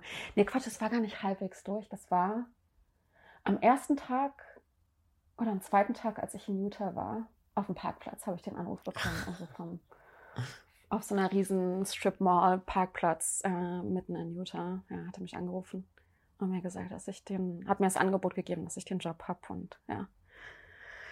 Und da war dann alles perfekt. Ja, das war, ja, das war mein Anfang. Und dann hat es aber noch mal eine Weile gedauert, bis, ähm, bis ich dann tatsächlich anfangen konnte. Ich hatte meine, mein Visum, ich war auf diesem O1-Visa, das Künstlervisum oder Einstein-Visum, wo man dann eben seine, muss bei der Einwanderungsbehörde irgendwie seitenlange Portfolios einreichen. Ich glaube, mein Portfolio ist jetzt bei 900 Seiten mit, Be mit Beweisen und Belegen, warum man wirklich so herausragend ist in seiner Disziplin. Und dann. Und du musst es jedes Jahr wieder ergänzen, damit sie sehen, dass du auch tatsächlich arbeitest, oder wie? Alle drei Jahre, genau. Oh, hm. wow, okay. Ähm, ich bin jetzt in meinem dritten Visum ähm, und dann auch, weiß nicht, wie viel Empfehlungsschreiben ich jetzt eingereicht habe und insgesamt habe ich 30 oder so. Und da muss man auch immer noch ein ähm, Itinerary mit einreichen, wo man dann sagt, okay, daran arbeite ich jetzt in den nächsten drei Jahren. Mit Google ist das einfacher. Vorher, als ich freischaffend gearbeitet habe, war das ein bisschen schwieriger, weil man dann auch wieder Leute haben, haben muss, die das bestätigen, dass man das tatsächlich machen wird. Was man in dem Bereich, was ich mache, man kann nicht drei Jahre im Voraus planen. Also nee. Ist unmöglich. Ich kann vielleicht drei Wochen im Voraus planen, mhm. wenn ich Glück habe. Obwohl du bei Google ja wahrscheinlich ziemlich gut zumindest die nächsten paar Monate vorher sagen kannst, oder? Weil ihr arbeitet ja häufig auch lange an Projekten. Ja, bei Google war es überhaupt kein Problem mehr. Also ja. da, da war das einfach auf jeden Fall. Ähm, und dann habe ich tatsächlich erst im Dezember angefangen. Am 14. Dezember, also vor zwei Tagen, hatte ich mein zweijähriges Jubiläum. Mhm. Aber jetzt, wir, wir, reden die ganze Zeit über Google und Google Doodle, aber ähm, vielleicht mhm. erklärst du mir noch mal ganz kurz, wie dieses Prinzip eigentlich funktioniert. Oder wenn ich meine, meine ähm, wahrscheinlich völlig unzulängliche, äh, mein unzulängliches Verständnis darüber kurz zur Schau stellen darf. Ähm, auf der Google-Website gibt es oben das Logo und mhm. manchmal sieht es anders aus. das ist perfekt zusammengefasst, hätte ich nicht besser sagen können. Aber es ist immer thematisch. Also es ist ja auch zu, ähm, eben ob jetzt äh, Weltfrauentag ist oder Gandhi Geburtstag hat oder sowas, das ist dann dementsprechend angepasst, ja? Genau, ja. Also wir haben insgesamt, ähm, äh, produzieren, glaube ich, ungefähr 450 Doodle pro Jahr, Doodles pro Jahr. Sind die, ach, sind die für Regionen unterschiedlich dann oder warum mehr als Tage? Genau, also wir haben, äh, wir produzieren speziell für jeden Markt, also jetzt wie zum Beispiel Deutschland. Wir produzieren pro Jahr, glaube ich, für Deutschland zwölf Doodles, die jetzt nur für Deutschland speziell produziert werden. Also wir auch wirklich schauen, so wer ist jetzt, ähm, wer wäre eine inter interessante Person äh, für die für das deutsche Publikum oder fürs Publikum in Deutschland ähm, zu, zu zeigen im Google Doodle. Wir planen das jedes Jahr im Voraus und äh, es gibt auch eine feste Anzahl für, für die Länder, ähm, für die wir dudeln. Und, ähm, und dann, ja, genau, also es, mit den ganzen Ländern, für die wir dudeln, äh, ähm, oh Gott, auf Deutsch, ähm, it adds up zu 450 mhm. am Ende. Ähm, und die USA ist natürlich ein großer Markt, auf jeden Fall auch für uns. Und alle diese, diese ganzen globalen Doodles, die wir produzieren, also wie zum Beispiel Internationaler Frauentag, die, ähm, die werden ähm, mit äh, in den USA produziert. Ähm, aber jetzt zum Beispiel, wenn ich mit Deutschland arbeite oder für, für Deutschland ein Doodle produziere, dann arbeite ich auch mit einem deutschen Team zusammen. Also wir arbeiten dann immer mit den lokalen PR- und Marketing-Teams zusammen und ähm, die helfen uns auch mit den Themen. Also die, die schlagen viele Themen vor und ähm, die helfen, die, die machen dann auch äh, Kampagnen mit den Künstlern zum Beispiel. Also die machen Interviews mit den Künstlern, die an dem Doodle gearbeitet haben oder ähm, schreiben zusätzliche Editorial-Artikel darüber mhm. und so. Und das ist schon ganz cool auch, also wenn man dann sieht, dass man dann in dem Markt äh, einen Künstler wirklich auch wirklich pushen kann. Ja, und, ja, ja. Mhm. Ich meine, eine viel größere Plattform kann man ja eigentlich kaum haben. Also ich meine, für die, für die eigene Arbeit, dass mehr Augenpaare drauf sind als auf der Google-Website. Ist natürlich mhm. jetzt wirklich vielleicht jetzt nicht, äh, nicht das Ambiente, in dem die Leute zwangsläufig das dann auch so wert. Also jetzt nicht wie eine Kunstgalerie, dass ich deswegen dahin gehe, aber dennoch, man sieht es halt einfach. Es ist halt einfach da. Es ist schon, schon, wie viele Millionen Leute nutzen diese Suchmaschine am Tag? Ähm, ja, es sind tatsächlich Billionen. Ähm, wir, ja, die ich musste jetzt selbst kürzlich nochmal die Zahlen nachschauen. Und das ist, ist krass. Also jetzt gerade Internationaler Frauentag, wenn es jetzt ein internationaler Frauentag und ein Earth Day sind, glaube ich, unsere größten Doodles, also die in den meisten Ländern launchen. Und es ist massiv, also es sind so viele, so viele Leute, die es sehen. Also ich denke auch immer in Millionen, aber es sind tatsächlich Billionen, ja. Mhm. ja. Und wie, man, man weiß, hm? Man weiß natürlich, dass nicht jeder beschäftigt sich damit. Man, die meisten Leute, die sehen, ah, okay, es sieht anders aus ähm, und wissen auch, dass, dass es ein Doodle ist oder dass in Google, das ist, was Google macht. Ähm, aber wenn man dann tatsächlich Millionen Leute hat, die das sehen, dann und nur ein Bruchteil von dem mhm. sich wirklich damit beschäftigt, dann sind es immer noch mhm. eine enorm große Menge, Millionen ja. an Millionen von Leuten, ja, äh, die sich damit beschäftigen. Und ähm, vor allen Dingen, wenn wir was äh, loka sehr lokalspezifisches produzieren, wie ähm, überlegen, was jetzt kürzlich, was, wo ich jetzt kürzlich dran gearbeitet habe. Ähm, also ich hatte für, für Indien hatten wir ähm, India Independence Day, habe ich dran gearbeitet. Und ähm, das natürlich in Indien ist es ein super wichtiger Feiertag. Und äh, der Google CEO ist äh, ursprünglich auch aus Indien, also da kommt dann auch noch mal ein bisschen Aufmerksamkeit aus der indischen Presse dazu. Und äh, die Künstlerin, die daran gearbeitet hat, hat auch so viel Aufmerksamkeit und Presse bekommen. Und äh, das war wirklich äh, wo die Leute noch drüber reden an dem Tag und es ist dann trending auf Twitter und so Zeugs. Äh, das ist schon echt cool, wenn man das dann sieht. Also. Mhm. Und wie, wie, wie, wie läuft das, damit ich mir das mal kurz vorstellen kann? Ihr seid ein Team in den USA. Mhm. Ich nehme an, du arbeitest remote mit anderen, die in San Francisco sitzen dann, ja? Genau, wir haben äh, ein Team in San Francisco, also dort hat es angefangen und wir haben jetzt einen Außenposten in New York. Und, äh, also gehst du tatsächlich ja. ins Büro auch? Ich gehe tatsächlich ins Büro, ja. Äh, zweimal die Woche ungefähr. Zwei, dreimal. Dreimal, okay. wenn, ich, wenn ich sehr ambitioniert bin. Ähm, und wir produzieren für, genau, wir produzieren global alle Doodles. Hm.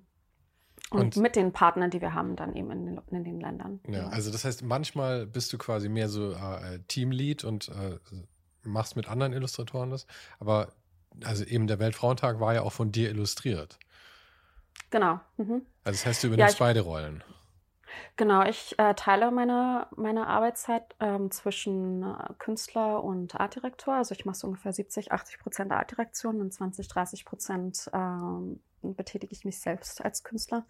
Ähm, ich versuche das immer dann so ein bisschen aufzuteilen, dass wenn ich mich selbst betätige, dass ich was Neues ausprobieren kann. Also entweder eine andere Technik oder äh, irgendwas aus Papier oder so. Mhm. Also irgendwas, was ich normaler, was ich nicht am Computer zeichnen muss. Oder ja, zum Beispiel mit dem Internationalen Frauentag ähm, habe ich dann, das sieht jetzt stilistisch, passt es in mein Portfolio. Ähm, aber eben technisch, vom technischen her, ich habe mit den Ingenieuren an dem neuen Format gearbeitet, ähm, wo wir noch äh, eben diese GIF, quasi GIF-Animation, also diese langsamen, lugenden Animationen innerhalb dieser Slideshow ausprobieren konnten. Und das war eben dann das Interessante an dem Projekt, äh, was ganz, was Spaß gemacht hat. Und ja, ansonsten, wenn es jetzt äh, diese lokalen Doodles sind über eine Person zum Beispiel, dann arbeite ich eigentlich hauptsächlich äh, mit externen Künstlern zusammen. Und ähm, auch noch ein anderer Grund, mit externen Künstlern zusammenzuarbeiten, warum ich das oft dann nicht mache, jetzt wie zum Beispiel in, in India Independence Day oder auch wenn es personenspezifisch ist, ist, dass ähm, wir oft die Expertise auch gar nicht haben, jetzt die Geschichte wirklich mhm. gut zu erzählen. In vielen Ländern sind die Informationen wirklich nur in der lokalen Sprache vorhanden, wo dann Google Translate Gott sei Dank äh, uns das noch übersetzt alles. Aber man weiß dann eben trotzdem immer noch nicht so ganz, ist das jetzt richtig oder ist das jetzt wirklich das, worauf man sich fokussieren sollte über die Person? Man, was fehlt zu einem diese, ähm, diese intuitive Essenz oder dieser intuitive Zugang zu einem Thema. Und wenn man dann lokal mit einem lokalen Künstler zusammenarbeitet, äh, ist das natürlich ein ganz anderes, äh, ganz anderes ähm, Level, was die dazu beitragen können. Also ich habe jetzt kürzlich mit jemandem aus den United Arab Emirates zusammengearbeitet, äh, einem Doodle für eine, ähm, für eine Dichterin. Genau, Dichterin ist das Wort. Und äh, über die war auch so gut wie gar keine Informationen online verfügbar. Ähm, aber die Dichterin war auch äh, nationale, äh, nationale Figur der Dichtung und ich glaube generell äh, Dichtung ist in, im Mittleren Osten ein sehr wichtiges Format, also künstlerisches Format. Und, ähm, und das auch, also generell ist Poesie, das kann man schwer übersetzen in eine andere Sprache. Also wenn man es übersetzt, ist es schwer zugänglich. Und äh, es war auch erstmal schwierig, dann jemanden zu finden, der auch original von dort ist. Die UAE ist auch sehr international. Und habe dann auch tatsächlich jemanden gefunden. Das Portfolio hat auch stilistisch gepasst, wenn man jetzt sagt, okay, man will jetzt was eher in die poetische Richtung machen. Und ich habe dann äh, hab sie angeschrieben und befragt, ob sie interessiert ist. Und sie meinte, ja, total gerne. Äh, und ihre ähm, Schwägerin ist tatsächlich auch mit dieser Poetin oder Dichterin äh, verwandt gewesen oh, okay. am Ende. Und das hat dann auch nochmal so ein ganz anderes Level dazu, beige ja, dazu beigetragen, das nochmal einen ganz persönlichen Touch zu geben. Und dann merkt man auch tatsächlich, also wenn die Künstler so involviert sind und sich so, ähm, so beitragen können, dass die Reaktion im lokalen Markt auch komplett anders ist. Also da wird dann wirklich drüber geredet und äh, teilweise landet es dann in den Nachrichten in dem Land und äh, die, die Person wird besprochen auf einmal in den Medien an dem Tag. Die Wikipedia-Artikel werden umschrieben und neu geschrieben und hinzugefügt und so weiter. Also es ist schon echt cool, dass wenn man, wenn man dann sieht, okay, da ist jetzt jemand in dieser Gesellschaft, der bekommt jetzt ganz viel Aufmerksamkeit an dem Tag. Und wir versuchen auch Leute zu, ähm, zu verdudeln quasi, ähm, die generell geschichtlich ein bisschen unter den Teppich gekehrt wurden, also die wirklich viel beigetragen haben, aber aufgrund ihrer Identität ähm, eben nicht in die Geschichtsbücher eingeschrieben wurden. Und dann eben das dann zu einem späteren Zeitpunkt äh, nachholen zu können und dazu beizutragen, dass es nachgeholt wird, ist schon, fühlt sich schon ganz gut an. Du hast ja vorhin schon gesagt, dass die, ähm, die Dekade bald rum ist. Also ich glaube, du hast noch zwei Jahre übrig, wenn ich es richtig mhm. sehe.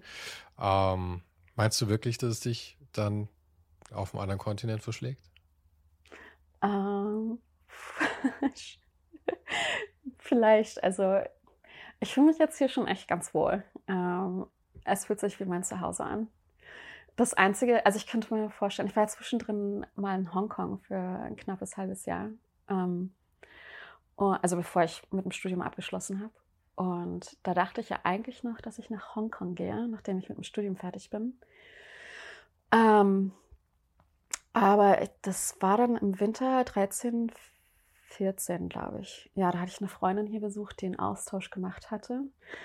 Und wir sind auf einmal durch Williamsburg gelaufen in Brooklyn und sie meinte dann so, hey, wäre total lustig, wenn du hierher ziehen würdest nach dem Studium und würdest hier irgendwo in der Nähe wohnen. Ähm, und ich weiß auch noch genau, wo wir lang gelaufen sind. Und ich wohne nicht so weit weg davon, vielleicht so 15 Minuten Fußweg ungefähr. Und das war, war ein Witz eigentlich zu dem Zeitpunkt. Ähm, und jetzt ist tatsächlich passiert. Ja, die Entscheidung ist dann mehr oder weniger gefallen, als ich dann zurück bin nach dem Urlaub.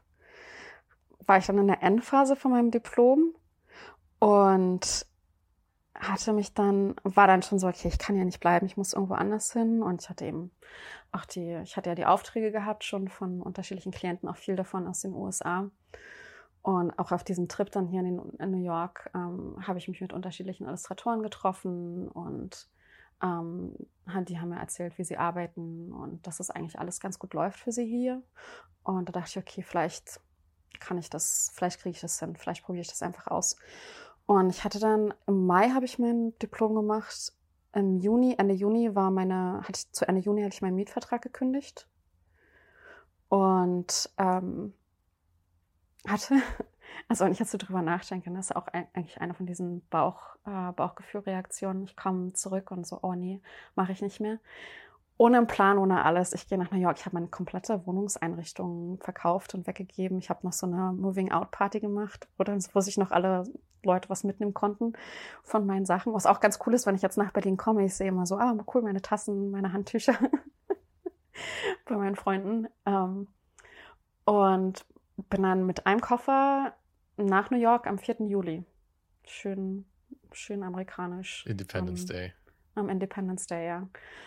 Und äh, bin dann hier angekommen mit dem Koffer und habe ein Studio gehabt. Ähm, aber was ganz interessant war, auch zu dem Zeitpunkt, ich hatte, ich hatte auch mein Portfolio schon fertig gehabt, als ich mit dem Studium abgeschlossen hatte und habe das dann überall hingeschickt. Also deutsche Magazine, Zeitschriften, ähm, gesagt, okay, ich will ja Editorial-Illustration machen für euch. Gleiche wie vorher schon, also nichts zurückgehört, äh, keine Antwort von irgendwo und gleichzeitig auch hier in den USA überall hingeschickt, äh, New York Times, New Yorker, äh, Atlantic, überall. Und ich habe zurückgehört und die haben mich dann auch tatsächlich beauftragt. In der New York Times, der Artdirektor sagt, ja toll, wenn du in New York bist, komm vorbei, zeig uns dein Portfolio und Person, wir würden dich gerne kennenlernen. Und ich sage so, ja, genau, das, das will ich, so sollte das sein. Äh, warum ist das so schwierig in, in Deutschland? Ähm, oder warum, ich weiß nicht, ob es jetzt irgendwas mit mir zu tun hatte oder mein Portfolio oder ob das irgendwie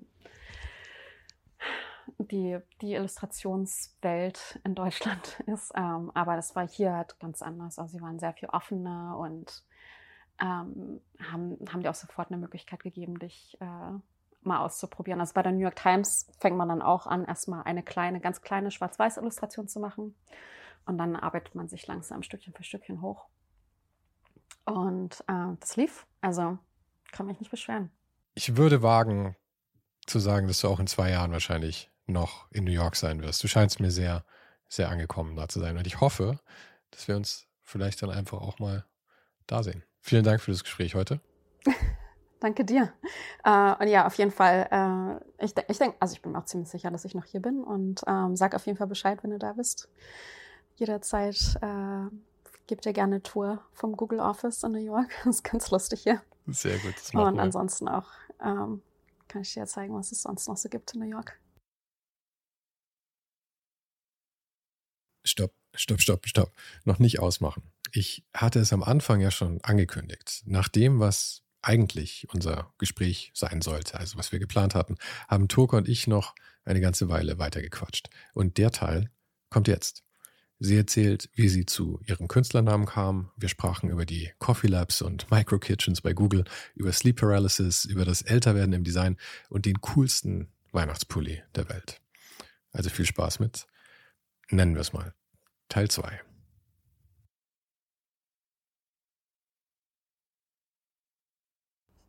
ähm, genau, ich wollte, ich habe noch ein paar Fragen, wo ich mir gedacht habe, die müssen jetzt nicht unbedingt im, im Hauptgespräch mit drin sein.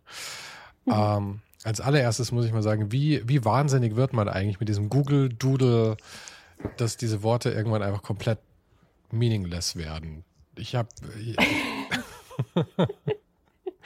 um, ja, so, also, also wenn man auf Deutsch das sagt, Doodle, dann hört sich das irgendwie noch ein bisschen lustiger an als im Englischen, glaube ich, weil es so ein ungewöhnliches, ja. Wort, ungewöhnliches. Wort ist im Deutschen.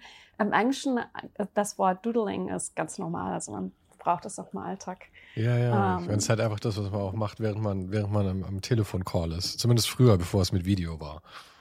Ja, äh, ja, total. Ich finde es auch selbst immer ein bisschen für mich schwierig, so ähm, mit, dem, mit dem Hin- und Her-Switchen zwischen Englisch und Deutsch. Ähm, aber wenn ich ja, wenn man im Englischen redet, ist es nicht, fühlt es sich nicht irgendwie komisch an. Aber wenn ich jetzt im Deutschen darüber rede, dann ist es schon so, äh, ne, hört sich irgendwie ein bisschen komisch an. ähm, auch dieses ganze Vokabular, was ich normalerweise benutze auf, äh, auf Arbeit oder wenn ich ja, meine Sachen mache, äh, ich habe das teilweise gar nicht parat auf, ähm, auf Deutsch, weil das alles, hat sich alles in Englisch manifestiert. Ja, ja. Ich denke dann für mich auch mal so ein bisschen wie so ein Hochstapler, wenn ich jetzt irgendwelche Anglizismen hier reinschmeiße, aber ähm, meistens fällt es mir dann tatsächlich nicht ein in dem Moment. Ja, ja, ich kenne es, aber es ist ja auch vollkommen okay und man muss ja auch sagen, also erstens hast du dadurch, dass du in deiner Arbeitsumgebung halt eine völlig eigene Sprache hast eigentlich, es ist ja auch schwer, das dann, ähm, weil die funktioniert ja nicht nur von den Worten her, sondern auch im Kontext. Das heißt, das dann wirklich zu übersetzen, in, ins Zivilleben quasi, ist ja auch einfach, ist ja auch einfach schwierig. Und Englisch und Deutsch sind ja auch wirklich unterschiedliche Sprachen. Also ich mag zum Beispiel im Deutschen sehr gerne, wie präzise man sein kann. Mhm. Aber ich mag im Englischen dafür, wie schön man Sachen leicht offen im Raum stehen lassen kann und das so viele Bedeutungen haben könnte. Ja, das stimmt. Uh, ja, also ich, ich stolper da total oft drüber, dass ich was sagen will im, im Englischen und um, also wenn es nicht automatisch kommt, denke ich, es passiert jetzt nicht mehr so häufig eigentlich. Aber wenn es nicht so automatisch kommt, dann denke ich kurz, wie würde ich das auf Deutsch sagen? Und dann ist es wirklich sehr präzise im Deutschen. Und dann denkt man, okay, da muss eine Lösung sein im Englischen, wie ich das jetzt ausdrücken kann. Aber es gibt dann tatsächlich, man muss sich dann, man muss sich damit abfinden, dass man eben ein bisschen weniger akkurat sein kann in dem, was man sagen will und mhm. hoffen, dass die andere Person trotzdem versteht, wovon man redet. Ja, ja, ja, Auch wenn es im Deutschen halt nicht, nicht der Fall wäre, dass man da irgendwie noch ein bisschen daneben liegt. Aber ähm, man gewöhnt sich da eigentlich relativ schnell dran. Also ich spreche im Alltag eigentlich kein Deutsch mehr. Ähm, ich rede am Wochenende mit meinen Eltern aber das war es dann eigentlich. Alles andere ist mhm. auf Englisch und irgendwie. Ich habe neulich einen, einen, tollen Twitter-Account entdeckt. Ähm, mhm. Ich weiß nicht mehr genau, wie er heißt. New New Yorker oder irgendwie sowas. Nee, New New York Times. Und ähm, die bringen immer nur ein Wort, das zum ersten Mal in der New York Times benutzt wurde. In der Geschichte der ah, New ja, York Times. Mhm. Und eine den Menge davon sind deutsche Worte tatsächlich. Ah, wirklich? Ja, Kannst du dich noch daran erinnern, was das letzte war? Was dir, oder eins, was dir aufgefallen ist? Nee, keine Ahnung. Ich habe tatsächlich auch in dem Podcast darüber gehört und habe dann mal drauf geschaut. Ich fand die, die Existenz dieses Accounts eigentlich interessanter als die tatsächlichen Worte dann, muss ich sagen. Ja. Ja, okay. Ja, das kann ich, kann ich mir vorstellen. Ja, aber New ah. New York Times oder irgendwie sowas war es in der Art. Aber, aber ein faszinierendes Konzept irgendwie. Auch einfach, weil man dann halt auch sieht, wie sich Sprache verändert und ähm, wie, wie solche Sachen dann Zugang finden. Ach, jetzt es gerade hier. Sandwichness.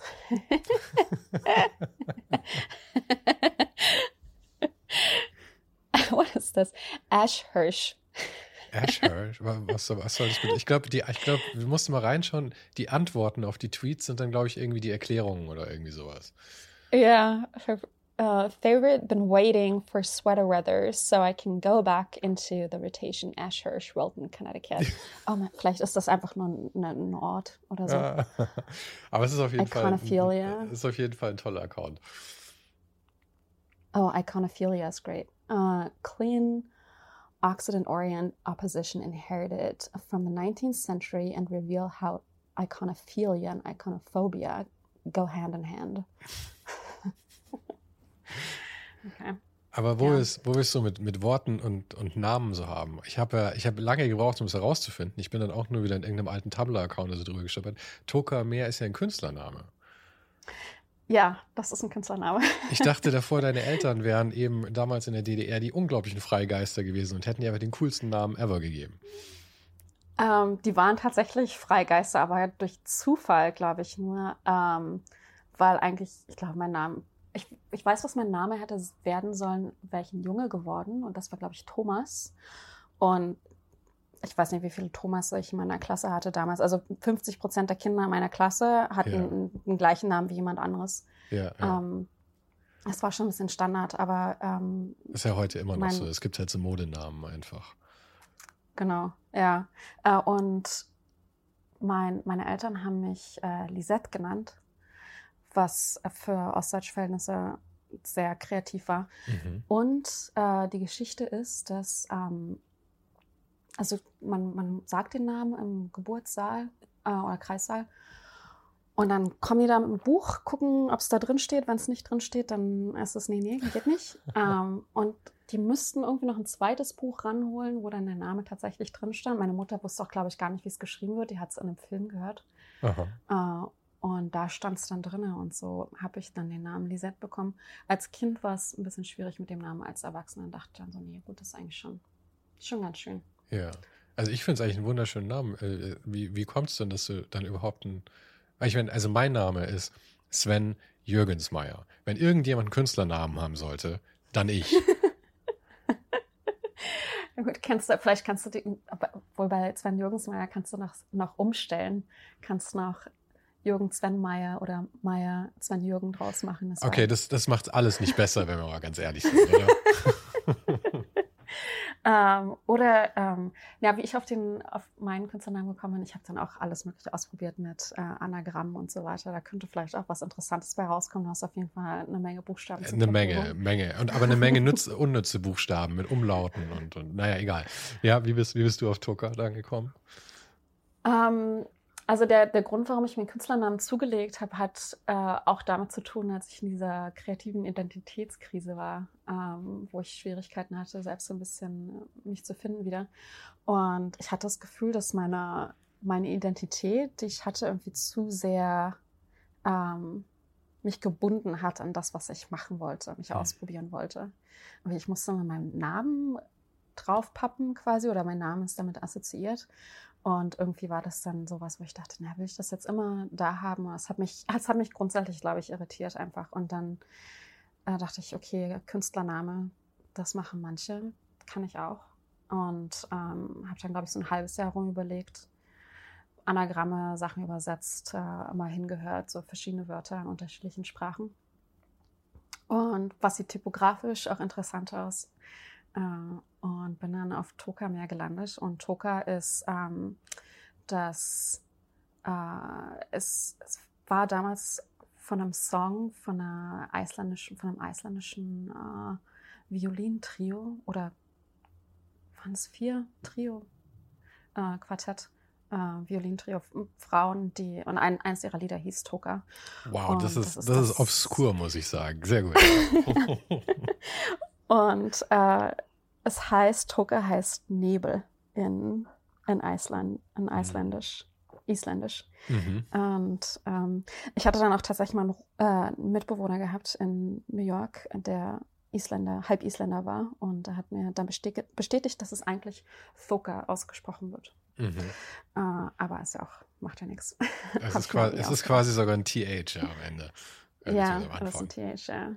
ja. Und das Meer, das, äh, weil ich meine, das Meer ist ja auch äh, eigentlich ein, ein, Albtraum, weil du es jedes Mal buchstabieren musst. Das ist ja auch kein einfacher Name von, von dem her. Ja, ähm, Meer ist das altdeutsche Wort für Märchen. Und äh, ich weiß nicht, ob ich Märchen irgendwie toll fand an, zu der Zeit, ähm, aber ich fand auch, also Meer als Wort an sich ähm, oder dieses ganze Konzept wie, ähm, wie was, was mal blutig und ähm, makaber war und alles äh, als volks, volkstümliche Geschichten, wie sich das dann umgewandelt hat in, äh, in was, was für Kinder gemacht ist und dann eben dieses, diesen Diminutiv hinten anhängen, das Chen. Also diese Evolution von einem Wort fand ich ganz interessant, auch mit der Evolution der Bedeutung. Und äh, ich glaube, es ist auch was, was mich jetzt immer noch interessiert, also äh, sprachliche, linguistische Entwicklung. Und ähm, so bin ich da drauf gelandet und dann ähm, im Englischen gibt es ja auch dann wieder dieses Nightmare, und das hat auch die, den gleichen Ursprung. Also mehr als diese Gestalt, die dir auf der Brust sitzt, einem, wenn man äh, äh, Sleep Paralysis hat. Also wie so eine Kreatur der Mythologie, die eben, also die den Ursprung in diesem, in dieser, in diesem Erlebnis hat. Ich habe es selbst noch nie erlebt, glücklicherweise. Ähm, aber es ist ja Kreatur der Mythologie. Und wie den ganzen Zusammenhang, der hat sich, hat mich, hat mich fasziniert. Sleep Paralysis ist, wenn du, äh, du schläfst ein, aber du, du bist bei Wachzustand, aber du kannst deinen Körper nicht mehr bewegen, oder? Genau, ja, also dieser Zustand vom Aufwachen zum, ähm, zum kompletten Wachsein, also der Körper ist in, in der Traumphase, ist der äh, ja, paralysiert, also damit mhm. man sich nicht verletzt, glaube ich, quasi.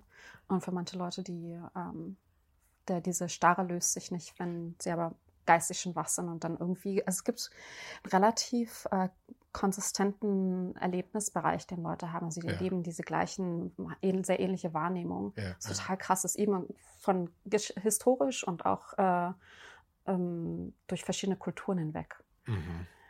Es war, das war tatsächlich immer meine große Furcht als Kind, dass, ähm, dass ich eigentlich jede Nacht wach bin und nicht einschlafe mhm. und am mhm. Morgen dann aber vergesse, dass ich die ganze Nacht wach war. Ähm, ich weiß nicht, ich weiß nicht genau, das warum. Ich auch noch nie gehört. Ich hatte, ich glaube, ich hatte eine Zeit lang Probleme einzuschlafen. Und ich glaube, als, als Kind habe ich mich da einfach so reingesteigert, dass ich dann irgendwie so diese Furcht hatte, dass ich eigentlich immer wach bin die ganze Nacht oh und verzweifelt versuche einzuschlafen. Ähm, das ist ein Problem, das ich heute das nicht mehr habe. Wenn du meine Freundin fragst, okay, ähm, sobald du mich ablegst, bin ich innerhalb von 45 Sekunden weg, egal wo ich bin. Aber mhm. damals war das, war das. Ja. Das ist schon ganz schön krass, oder? Also für ein Kind eigentlich eine ja. ziemlich intensive Erfahrung, glaube ja. ich. Ja, bestimmt. Stress, kann ich mir stressig vorstellen. Ja. Ich hatte als Kind äh, übelst Angst vor ähm, Aliens. Ich hatte irgendwie so ein paar Bücher gelesen über Aliens, ja, und dachte dann so, die kommen und entführen mich. Mm. ja. ja. aber es gibt die, es, es gibt die obskursten Sachen. Es gibt auch ähm, es gibt tatsächlich in sehr, sehr, sehr seltenen Fällen gibt es das Leute ähm, bei einer Vollnarkose äh, bei vollem Bewusstsein sind und die OP tatsächlich komplett mitbekommen, aber nach außen absolut keine mhm. Signale senden können. Ähm, es mhm. gibt tatsächlich dokumentierte Fälle, kommt extrem selten vor, aber es gibt's. Und die haben dann auch das komplette, die komplette Schmerzerfahrung oder? Ja, das, alles. Oh, also die, oh, ich meine, gut, das, du hast natürlich eine, ich, wo ich weiß nicht, du kriegst ja gar keine lokale Anästhesie. Du hast ja einfach nur, eigentlich sollst nee. du nur ausgenockt sein. Das heißt, wahrscheinlich mhm. ist es einfach, als würde jemand jetzt einfach dich festschnallen und dir den Bauch aufschneiden. Oh Gott. Ja. Viel Spaß bei der nächsten, vor der nächsten OP. Und geschädigt fürs Leben, ja. Da kannst ja. du dann nicht nie wieder auf dem OP-Tisch liegen, ey. Oh, ja. krass. Aber es gibt es wirklich also ex, ex, extremst, extremst selten. Mhm. Ähm, mal mal eine, eine positivere Frage. Wie ist denn das bei Google eigentlich? Ich stelle mir das so vor mit Badelandschaften und es gibt überall so, so, so, so, so Ballpits und so und man ist den ganzen Tag nur im Tischtennis spielen. Oder wie, sehen, wie sieht es mittlerweile so aus in solchen Tech-Firmen? Uh, also stimmt schon, so ein bisschen Badelandschaften haben wir hier nicht, aber äh, ich glaube, an, an der Westküste gibt es auch welche, die haben Pools. Ähm, Ballpit haben wir auch nicht, Tischtennis, alles. Also wir haben bei uns äh, auf der Etage, auf der ich arbeite, gibt es auch so einen Spielraum, wo es dann die ganzen Arcade-Games gibt und Bar-Games, also Pool und Ping-Pong und noch so eine Station mit ähm, den ganzen Videogames vom ersten Nintendo bis zum neuesten. Äh, das gibt's alles. Ähm, es gibt Massage, ähm, Nap-Pots, äh, alles, was man sich träumen und wünschen kann, gibt es auf jeden Fall bei uns im Büro. Aber ich finde es ja dann also auffällig, dass du schlecht. sagst, du bist eigentlich nur zwei Tage die Woche da. Also das heißt, es ist gar nicht so der Anreiz scheinbar für dich. Ähm, also ich nutze das schon, aber jetzt nicht so super intensiv wie vielleicht manche andere. Ähm, die jetzt dieser Spielraum, der ist auch meistens eigentlich nur belegt, jetzt zum, zur Mittagszeit rum oder wenn mal jemand zwischendrin äh, mal kurz sich entspannen will. Oder dann eben am Abend, wenn die meisten fertig sind mit Arbeiten. Obwohl meine liebsten Leute dort, die, äh, es gibt ein, so ein, es gibt zwei Dinger von diesen Arcade-Games. Eins ist dieses Dance Dance Party, wo man so hin und her springen muss auf den Pfeilen. Mhm. Und dann das andere, wo man ähm, Basketball schmeißt und Punkte macht. Und da gibt es Leute, die sind dann morgens um, wenn ich dort ankomme, um neun oder so, stehen die dann da und machen, spielen dann schon. Ich glaube, das ist so ein bisschen der ihr Gym. Aha. Aber die finde ich immer super. Äh, sind dann auch die einzigen, die dort sind. Ja, ja, ja. Wild. ähm, und ja, ansonsten, wir haben, wir haben total gute Restaurants bei uns im Gebäude. Für uns, also die für die Googler sind. Ähm, das ist echt super. Also ja, Google ist schon das Büroleben ist schon sehr luxuriös. Aber man, ich glaube, dass, es gibt auch so einen psychologischen Effekt dabei, wo man sagt, okay, man hat jetzt alle diese Möglichkeiten, man fühlt sich extrem, das gibt einem schon so viel Komfort eigentlich, wenn man auf mhm. Arbeit geht, dass man weiß, man muss eigentlich nicht. Man kann sich entspannen, das reicht manchmal schon. Ähm, und äh, ich nutze das ab und zu. Aber wir haben, wir haben Gyms auch bei uns, ja. Ähm, Sportklassen, alles Mögliche. Also wir können uns schon auf jeden Fall ablenken. Aber man muss eben, man will auch seine Arbeit erledigen und äh, für mich zumindest ist das auf jeden Fall eine Priorität, dass ich meine Arbeit gut mache und dann zwischendrin macht man mal eine Pause. Und vielleicht, wenn man jetzt im, im Gemeinschaftsbüro irgendwo arbeitet, geht man in den Park und setzt sich dort mal auf eine Decke eine halbe Stunde. Wir gehen halt äh, bei uns in den Spielraum oder gehen, gehen uns eine Massage abholen oder sowas. Aber es ist vielleicht auch so eine Typfrage. Mhm. Ich, also ich meine, ich habe ich hab fast mein ganzes Leben selbstständig gearbeitet. Das heißt eigentlich immer von zu Hause aus, so quasi aus dem Bett rausrollen und an den mhm. Schreibtisch setzen. Und ich, äh, wo alle immer gemeint haben, das könnten sie nicht, weil da keine Trennung zwischen Arbeit und, und Freizeit irgendwie ist, war es für mich eigentlich immer das Gegenteil. Für mich ist es irgendwie, ich, ich roll mich rüber an den Schreibtisch, ich mache meine Sachen mhm. Und dann bin ich halt fertig damit und ich muss nicht irgendwie in der Arbeit rumhängen, es sind nicht irgendwelche Events, ich gehe eben auch nicht da in die Sauna oder sowas, sondern halt, ich mache mein Zeug fertig und dann ist es fertig. Und diese Trennung ist ja was rein Mentales eigentlich.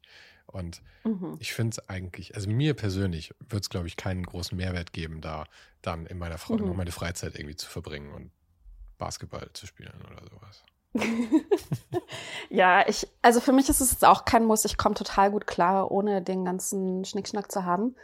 Ähm, aber was ich jetzt eigentlich was, was mir schon gefällt, was ich schätze, ist, dass ich, dass ich diese Abwechslung habe, dass ich mir es aussuchen kann, will ich den einen Modus oder will ich den anderen Modus. Mhm. Und äh, für, ich glaube, für mich ist das die perfekte Balance. Also ich arbeite total gerne cool. von zu Hause, gehe in so einen Flow-Mode und ähm, das passt perfekt. Ich bin super produktiv. Ähm, und wenn ich auf Arbeit gehe, dann ist es, ich muss ehrlich sagen, ich bin ein bisschen weniger produktiv schon, wenn ich im Büro bin, weil man verbringt ja auch Zeit dann noch im, ähm, im Zug oder in der Bahn und äh, essen gehen und alles und quatschen. Aber es ist auch cool, also hat diese Abwechslung zu haben und dass es auch direkt verfügbar ist. Ich muss jetzt nicht nochmal Zeit investieren, mhm. um Leute zu akquirieren, um sich mit mir auf einen Kaffee zu treffen. Ich lehne mich halt rüber und so, hey, Kaffeepause? Okay, ja, lass kurz Basketball spielen gehen. ja, ja, das ist schon praktisch, das stimmt. Ähm, mhm. Ja, ich mag es, ich, ich verstehe es schon, ich mag es auch manchmal. Manchmal gehe ich in so ein Hotel äh, von, von, von Freunden, die für die ich auch die mhm. Website gemacht habe und so. Also dann gehe ich da halt hin und setze mich da oben einfach nur rein und trinke da Kaffee und arbeite von da aus ein bisschen. Und genau mhm. wie du sagst, es kommen halt Leute vorbei, es ist ein bisschen Austausch da irgendwie. Ich meine, ich gehe da nicht hin, um super produktiv zu arbeiten. Ähm, mhm. Aber ich gehe da halt hin, wenn ich irgendwie mal einfach so, so ein Change of Pace irgendwie brauche, dann ist es mal ganz nett ja. manchmal. Ja, total. Ja, das ist, also ich glaube, das ist auch so dieser Haupt, äh, Hauptteil, den ich oder warum ich ins Büro gehe. Am Donnerstag äh, gehe ich auch mal mit einer, einer, meiner Kolleginnen auf einen Spaziergang bei uns im Gebäude. Also das Gebäude ist riesengroß, ein, eins der Gebäude, die wir haben. Es gibt mehrere. Und wir spazieren auch einfach dann nur durchs Gebäude und äh, gehen dann überall in die Micro-Kitchens und gucken, was es dort für Snacks gibt. Ja, und geil. Äh, dann gibt es so ein Coffee Lab, wo, man, wo wir uns dann Kaffee machen, eine Joghurtbar, wo wir uns dann noch Joghurt abholen und dann sitzen wir uns irgendwo hin und gucken aus dem Fenster oder es ist schon ein bisschen absurd. So, so, so eine eigene kleine Fall. Welt einfach. Aber wo, ja, wo, wo, sind die Büros? Sind die irgendwie Downtown? Ich meine, ich tue jetzt so, als würde ich mich in New York auskennen, aber hast du es da weit weg? Oder wie, wie, wie läuft es? Uh, für mich ist es eine halbe Stunde Tür zu Tür. Ich wohne in Brooklyn und mhm. ähm, ich nehme zwei unterschiedliche Bahnen, ich steige einmal um. Und die Büros äh, sind in, Ch ist das Chelsea? Um, ähm, Chelsea Market, also in der 14. Straße und uh, between 8th and 9th Avenue. Und dann ist der, in der Nähe ist der Meatpacking District und dann ist der Hudson River auf äh, der einen Seite ist relativ nah. Und die Gebäude, die wir sind, die strecken sich von 8th Ave bis runter zum Wasser. Das sind, glaube ich, vier Blocks ungefähr. Wahnsinn. Es ist riesengroß. Also es sind ist tatsächlich, glaube ich, diese Google-Gebäude, die funktionieren wie eigene Städte. Also wir haben auch Ärzte sind bei uns auch da. Mhm. Also man kriegt eigentlich die komplette Versorgung im Büro, wenn man das will. Man muss nicht, man ist nicht dran gebunden, man kann. Ja, ja, ja. Aber mhm. es ist, ich meine, mir ist schon klar, dass Google und diese ganzen Tech-Unternehmen natürlich schon, also einfach mit die profitabelsten Firmen auf der Welt sind. Aber es ist trotzdem, ich finde es manchmal atemberaubend. So wie ich am Anfang gesagt habe, mit der, dass ich manchmal Schwierigkeiten habe, mir Zeitverschiebung vorzustellen, ist mhm. für mich dann wirklich mir dieses Ausmaß an der Kohle, die da irgendwie fließt, äh, mir vorzustellen, ist also einfach unmöglich, weil wie du sagst, sind halt einfach kleine eigene Städte, aber in denen alles mhm. perfekt ist einfach. Ja, ich meine, in, in, jeder normalen Stadt ist das meiste funktioniert nicht richtig, aber ich meine, da drin gibt es dann nicht ein Scheißcafé, sondern es gibt ein Coffee Lab. Das ist halt schon, ja. schon crazy einfach. ein Coffee Lab und dann auch äh, unzählige Baristas, die, wo wir halt hingehen und sagen, bitte Kaffee. Danke. was, für eine, was für eine weirde Existenz einfach, Barista in der Google-Welt zu sein irgendwie. Ja. ja. Ähm, aber auch total cool. Also einer von unseren Baristas, der, ähm, der, der bei mir auch auf der Etage arbeitet, in dem oder in dem Café bei mir auf der Etage, ähm, wo ich hingehe, der, ich habe den ab und zu mal gesehen, wie er zeichnet und er zeichnet auf seine, auf diese Kaffeebecher und äh, habe dann auch nur genau hingeguckt und die sind total gut. Also der zeichnet Porträts und ähm, der äh, zeichnet auch immer nur mit einem äh, Kugelschreiber, mit einem blauen mhm. Kugelschreiber. Und ich habe ihn dann auch darauf angesprochen und äh, also wir gucken jetzt auch nach Möglichkeiten, dass wir mit ihm zusammenarbeiten können. Aber äh, und ich habe jetzt auch alle zwei Wochen setze ich mich mit ihm hin und, spreche mit ihm so ein Portfolio, wollen wir zusammenstellen und ähm, er lernt Photoshop und ähm, wie man sich vermarkten kann und alles. Und es ist total cool. Also für ihn, er ist halt Barista, der nebenher zeichnet mhm. und hat dadurch jetzt auch äh, durch Zufall eine Möglichkeit, sich irgendwie ein bisschen professionell weiterzuentwickeln. Ja, ja. Äh, und ja, so eine, so eine Leute trifft man dann halt eben auch. Ja. Aber du hast es vorhin ja, vorhin ja auch mal gesagt mit den, ähm, wenn ihr jetzt in, in, in Emiraten irgendwo dann jemanden habt, der dann halt äh, lokal dafür dann das Zeug gestaltet. Das ist ja schon cool, weil ihr habt ja wirklich die Möglichkeit, einfach ganze Karrieren zu beflügeln oder anzuschubsen oder wie auch immer man es sagen will, oder? Mhm. Ja, schon. ähm, jetzt in den USA ist es der, der Markt ist viel größer. Illustration ist eine sehr akzeptierte Kunstform oder angewandte Kunstform. Ähm, der, der Eindruck, den das hier hinterlässt, ist äh, ist ein anderer als zum Beispiel, als wenn man jetzt in den United Arab Emirates äh, einen Doodle hat oder in Vietnam oder äh, auch Indien, Japan. Die Leute, die haben echt total, die kriegen einen super Schub von, mhm. wenn sie das bei sich im Portfolio drin haben. Ähm, oder auch je nachdem, wo, wo jemand ist in seiner Karriere wenn man jetzt gerade am Anfang ist, sich sein Portfolio ja. zusammenbaut und ähm, vielleicht noch nicht so viele Klienten hat und dann auf einmal Google mit drin hat Aha. mit einem Doodle, das ist schon echt super. Also ich weiß auch selbst, weiß es aus eigener Erfahrung, dass es schon echt ein, das ein Highlight gewesen wäre, hätte ich äh, den Auftrag bekommen. Ja. ja. Als ich, äh, als ich ein bisschen recherchiert habe nach äh, deiner Arbeit und nach dir, ähm, das war ein bisschen auch eine Reise in die Vergangenheit für mich, weil du halt eben, wir hatten ja vorhin schon drüber gesprochen, so äh, explodiert bist, einfach halt so, zu einer Zeit, wo, mhm. wo diese ganzen GIF-Sachen dann angefangen haben und die Möglichkeiten. Und das war so eine Zeit, wo ich auch sehr, mh, hm, da war ich vielleicht noch am, am involviertesten in diesem ganzen, ne, in diesem diesem Ding einfach, weißt du, also dieses kreative mhm. Internet irgendwie. Das war ja auch noch überschaubarer damals. Da gab es halt irgendwie mhm. 20 Blogs, die waren halt groß und ähm, ansonsten gab es halt ein bisschen Tumblr, ein bisschen irgendwas, aber das, das hat sich ja noch alles sehr gesammelt irgendwie. Und eine Sache, auf die ich da wie gestoßen bin, war auch uh, Swiss Miss. Ah ja. weil du da auch irgendwie gefeatured warst. Ähm, ja. Und das ist ja eine Schweizerin, glaube ich, die in, in New York lebt. Genau. Ja, ja ich habe sie jetzt mittlerweile auch, also ich kenne sie jetzt mittlerweile auch persönlich. Ah, okay. Äh, sie veranstaltet auch Creative Mornings. Mhm. Hat die es ins Leben gerufen? Ich weiß es gar nicht mehr. genau, sie hat es gestartet. Mhm. Ja, sie hat es gestartet hier in New York und jetzt weiß gar nicht, in wie vielen Ländern es jetzt mittlerweile stattfindet. Wahrscheinlich 150. Und nicht Ländern oder Chapters. Sie haben ja manchmal mehrere Chapters in unterschiedlichen Ländern. Äh, tatsächlich heute findet auch gerade eine statt. Jetzt gerade in New York. Ja, muss jetzt okay. zu Ende, müsste jetzt zu Ende sein. Ähm, und ja, sie ist total super. Tina ist äh, hat so viel Energie, positive Energie, kreativ, also so eine Community, ähm, so ein Community-Mensch. Also ja, die macht alles, was sie anfasst, glaube ich, verwandelt sich in Gold am Ende. Mhm. Ja, ja, das war, war, war cool. Ich habe es dann halt so aus den Augen verloren irgendwie, weil dann alles irgendwie mhm. sich woanders hin verlagert hat. Aber ich habe dann eben, eben mit Freude festgestellt, dass ihr, ihr Blog tatsächlich noch genauso aussieht wie vor 15 Jahren oder so. Dasselbe mhm. Layout, wahrscheinlich nicht mal responsive, ja. aber mhm. ähm, aber sie tatsächlich noch darauf postet, was ich äh, wirklich irgendwie toll fand. Da habe ich mal geschaut, dass sie, gibt sie natürlich auch auf, auf, Instagram mit, ich weiß nicht wie viel, 70.000 Followern oder sowas dann halt. Also mhm. schön, schön zu sehen, dass es einfach noch weitergegangen ist, auch, auch wenn es aus meinem Wahrnehmungsraum irgendwie rausgefallen ist. Ja, ich finde, was ich auch toll finde bei Tina ist, dass, äh, ich meine, sie war ganz am Anfang mit dabei, als Blogging und Internet und sowas alles angefangen hat in, in der Kreativszene. Äh, und dass sie, äh, sie macht das weiter und äh, sie entwickelt sich, glaube ich, auch weiter in dem, was sie, was sie selbst beobachtet und was sie teilt. Also ist mhm. jetzt auch natürlich, ist jetzt keine 20 mehr und äh, hat, guckt auch anders auf die, auf die Gestaltungswelt und wie, was wie alt die, ist denn Tina? Ist, ich, ich würde sagen, sie ist so zehn Jahre älter als wir wahrscheinlich ungefähr, oder? So Ende 40 Genau, ja, das, ja, ja, ich glaube ungefähr. Und äh, ist dann nämlich auch toll. Also man sieht so, okay, es, die, man, es muss nicht immer alles Mitte 20 und super hot sein. Es geht eben auch um Qualität und äh, Langlebigkeit und, ähm, und äh, Skills, die man irgendwie entwickelt über mhm. sein Leben hinweg. Und ich finde, dass eigentlich gerade in der Gestaltungswelt äh, verschwindet immer so ein bisschen diese oder in, in, so vielen anderen Bereichen äh, weiß man, okay, eine Karriere entwickelt sich über Zeit, man, man, entwickelt, man gewinnt Erfahrung, man gewinnt an äh, Qualifikationen und ähm, Fähigkeiten.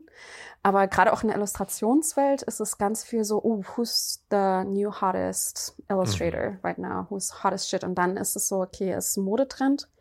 Danach fällt man ab und man entweder macht man mit weiter, man, man bleibt am Ball und entwickelt sich konstant der, den Trends entlang oder äh, man, man ändert halt so ein bisschen seinen, seinen Fokus, was man jetzt machen will. Aber das, ja, gerade bei Illustration fällt mir das auch bei Gestaltung. Das ist wahrscheinlich nicht groß anders. Ja, ich habe es in, so, in so Werbeagenturen auch immer gesehen. Das ist halt, also ich meine, du willst halt nicht, äh, ich meine, du kannst halt nicht mit 45 Junior Art Director sein oder sowas. Ich meine, das ist halt einfach, und vor allem, die, man fällt halt aus den Trends auch raus und Werbeagenturen sind halt mhm. darauf ausgelegt, auf eigentlich immer dieselbe Altersklasse zu bedienen mehr oder weniger. Mhm. Also zu, zu größten Teil, weil das halt die, die, die, äh, die größte Kaufkraft ist wahrscheinlich einfach.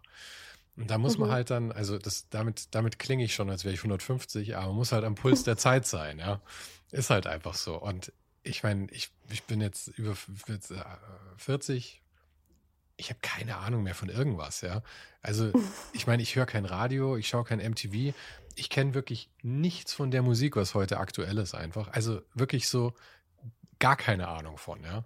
Und dann mhm. höre ich irgendwas mhm. und ich denke mir nur, meine Güte, klingt das scheiße, das hat ja gar nichts mit Musik zu tun. Also ich grantel auch schon wie ein, wie ein 80-Jähriger darüber dann. Aber so ist es halt einfach. Ich meine, die, man, man, man, man entdeckt ja auch, was für einen selber funktioniert, was man mag. Und ich meine, im Idealfall wird es, wächst es immer noch und verändert sich und es beeinflusst durch das, was vielleicht auch gerade aktuell ist. Aber ich glaube, es gibt halt einfach eine Zeit im Leben, wo man halt äh, sehr formbar ist.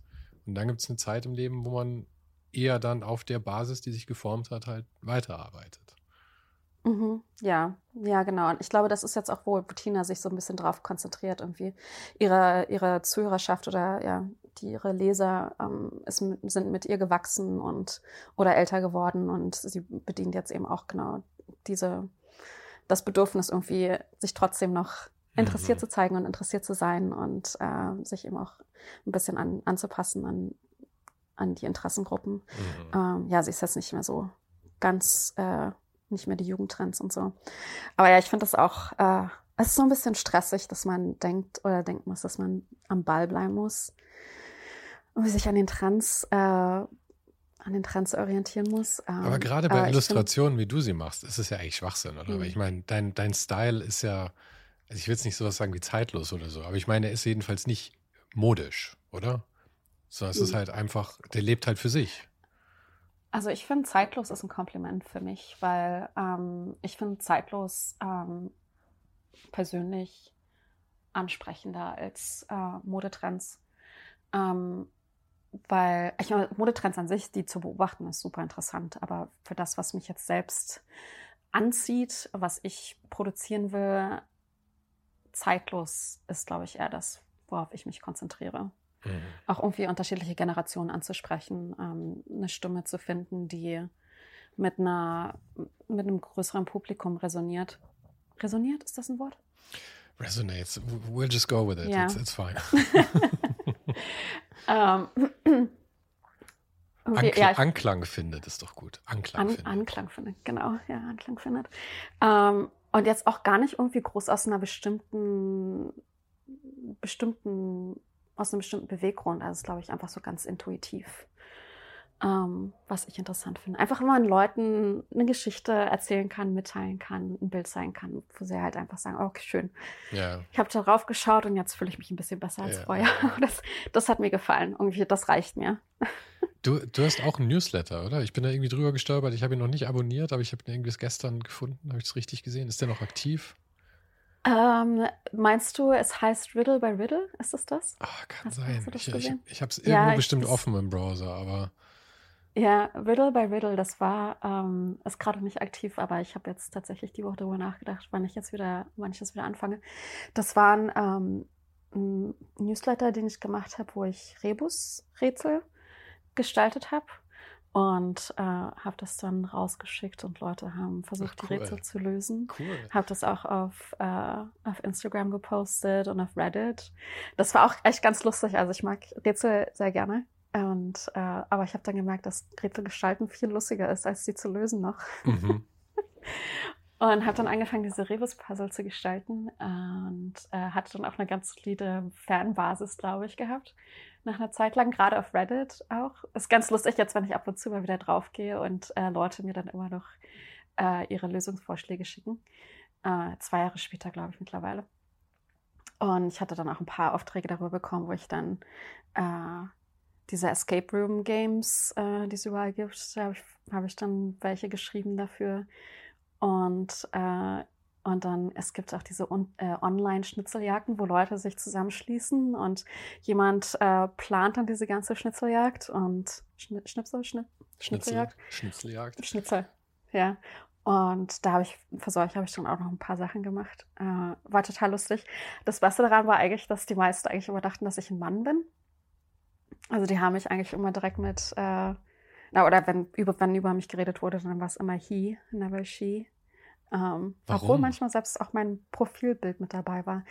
Ich glaube, diese Online-Rätsel-Puzzle-Welt äh, ist sehr, sehr männerdominiert. Hm, okay. Ja. Mhm. Es sind dann viele, also diese Online-Schnitzeljagden, das waren dann alles Ingenieure und was weiß ich, Astrophysiker, die, die sich da als Hobby damit beschäftigen. Es ist ja auch sehr nerdy muss man sagen, oder? Ja, ich glaube schon ein bisschen, ja. Aber es ist halt auch wieder eine andere Welt, eine komplett ja, ja. andere Welt, in die man da eintaucht. Das ist total lustig. Cool. Und auch vor allen Dingen, äh, die, ich habe ein paar Rätsel. Ich habe ein Rätsel, was bisher immer nur, nur noch nur eine Person gelöst hat. Äh, und ein paar dann ja auf Reddit mir dann ab und zu nochmal schreiben, ob das dann die Lösung war oder nicht. Okay, cool. Aber also ich, ich, ich, nur eine Person bisher. Ich kann mir vorstellen, bei so Rätseln ist es ja, ich meine, du willst ja nicht ein Rätsel machen, das niemand löst. Weil ein ja. Rätsel, das niemand lösen kann, kann ich auch schreiben. Ähm, mhm. aber du willst ja eins, das eben schwierig ist, aber ein paar Leute finden es raus. Das ist ja wahrscheinlich das äh, Befriedigendste dann, oder? Ja, genau. Ähm, ich habe ähm, jetzt kürzlich auf von diesem Konzept. Es heißt, glaube ich, Crypto Crosswords in, im Englischen. Ähm, und das sind diese, es sind Kreuzworträtsel, was ich am Anfang nicht gerafft habe. Hier in den USA, die sind anders gestaltet als in Deutsch. Ähm, und man hat quasi zwei zwei unterschiedliche Lösungswege, die man kombinieren muss. Einmal ist es ähm, ein Satz, der einem was vorsagt, wo man dann sagt, okay, das ist die Lösung, aber es passt dann nicht. Aber dann ist in diesem Satz nochmal verschachtelt äh, eine Struktur, die dir einen Tipp gibt darüber, mhm. wie man diesen Satz interpretieren mhm. muss.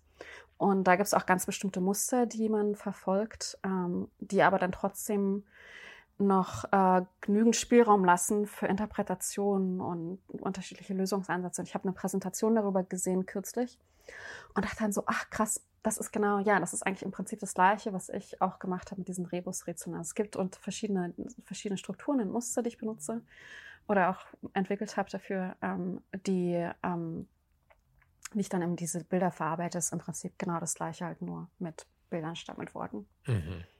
Cool. Mhm. Ähm, ja, das ist lustig. Ich lasse dich jetzt in die Mittags, ich entlasse dich jetzt in die Mittagspause dann. ähm, ich muss jetzt nämlich auch noch einkaufen und, und kochen, weil hier ist jetzt schon 6 Uhr abends. Ähm, ich wollte noch sagen, dein Pulli ist fantastisch on brand heute. Ich liebe, dass du einen Google, Google Weihnachtspulli an hast mit T-Rex drauf. Wenn ihr, ja. wenn ihr davon noch welche rumliegen habt, musst du irgendjemand bei Google dazu bewegen, mir einzuschicken. Ich finde den fantastisch. Okay, ich, ich schaue mal, was ich machen kann. Ähm, das ist tatsächlich, es gibt einmal im Jahr diese Limited Edition Holiday ähm, Swag Edition. Und das ist äh, von diesem Jahr. Wobei es gibt, ich habe jetzt auch im Büro, also wenn dann diese ganzen Holiday Partys sind jetzt Ende des Jahres, ziehen die Leute noch ihre Pullover an. Und vor ein paar Jahren gab es zwei, die sind total, äh, total super cool. Ähm, in allen möglichen Farben noch ein bisschen mehr ugly als den, den ich jetzt gerade anhabe. Und dann äh, der Schriftzug mit, ähm, mit Glitzer. Ähm, Mega. Super cool. Ja. Mega. Also wenn es noch, ich, ich schaue mal, ob es die noch gibt, dann schicke ich dir ein. Cool. du, dann danke dir und ich wünsche dir eine schöne Mittagspause. Danke und dir einen schönen Abend. Viel Spaß beim Kochen.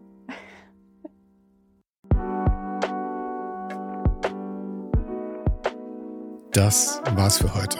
Falls du gerade eine von den älteren Folgen hörst, ist es gut möglich, dass du jetzt ein zweites Outro hörst. Lass dich aber nicht von mir verwirren. Ich bin gerade dabei, ein paar Änderungen zu machen und dafür muss ich 150 Folgen neu schneiden und nochmal uploaden. Du kannst dir wahrscheinlich vorstellen, dass das ein kleines bisschen dauert. Falls du mich und die Show supporten möchtest, gibt's dafür ein paar Möglichkeiten. Auf patreon.com slash Sven gibt's jede Woche Bonusmaterial exklusiv nur für Supporter. Und das für nur ein paar Euro im Monat, mit denen du mir helfen kannst, ohne den Hype noch lange, lange für dich weitermachen zu können. Es hilft natürlich auch immens, wenn die Show wächst und dazu kannst du deinen Teil beitragen, indem du deinen Kollegen und Kolleginnen davon erzählst. Freunde, Familie, du weißt am besten, für wen es noch was sein könnte. Und zu guter Letzt, falls du es noch nicht gemacht hast, bewerte die Show jetzt gleich mit fünf Sternen in deiner Podcast-App. Im Newsletter gibt's übrigens jede Woche völlig kostenlos inspirierende Tipps von meinen Gästen und mir. Den kannst du auf ohnenhype.substack.com abonnieren. Und alle Links findest du, wie immer, direkt auch hier in der Beschreibung und natürlich auf ohnenhype.com. Im Archiv gibt's noch eine Unmenge anderer Gespräche. Unter anderem waren schon mit dabei Stefan Sagmeister, Mirko Borsche, Paula Schör, Mike Miri, Jeremy Format, Jonas Lindström, Mathilde Mutant, Olaf Heine, Eike König, Erich Spiegermann und, und, und. Scrolle einfach mal durch. Wir sind bei über 150 Folgen, wie gesagt. Und um ehrlich zu sein, kann ich selber kaum fassen, dass ich das Glück hatte, mit so vielen inspirierenden Menschen sprechen zu dürfen. Vielen Dank an Dominik Huber und Marc Capella von Moiré. Von denen stammt nämlich die neue Hausschrift der Show und die heißt GT Pressura. GT steht übrigens für Grilly Type, über die die Schrift zu mir kam. Und auch nochmal vielen Dank an Tobias Rechsteiner fürs Vermitteln. Der größte Dank geht aber natürlich an dich fürs Einschalten fürs Zuhören und für deinen Support. Und wir hören uns dann hoffentlich nächste Woche wieder.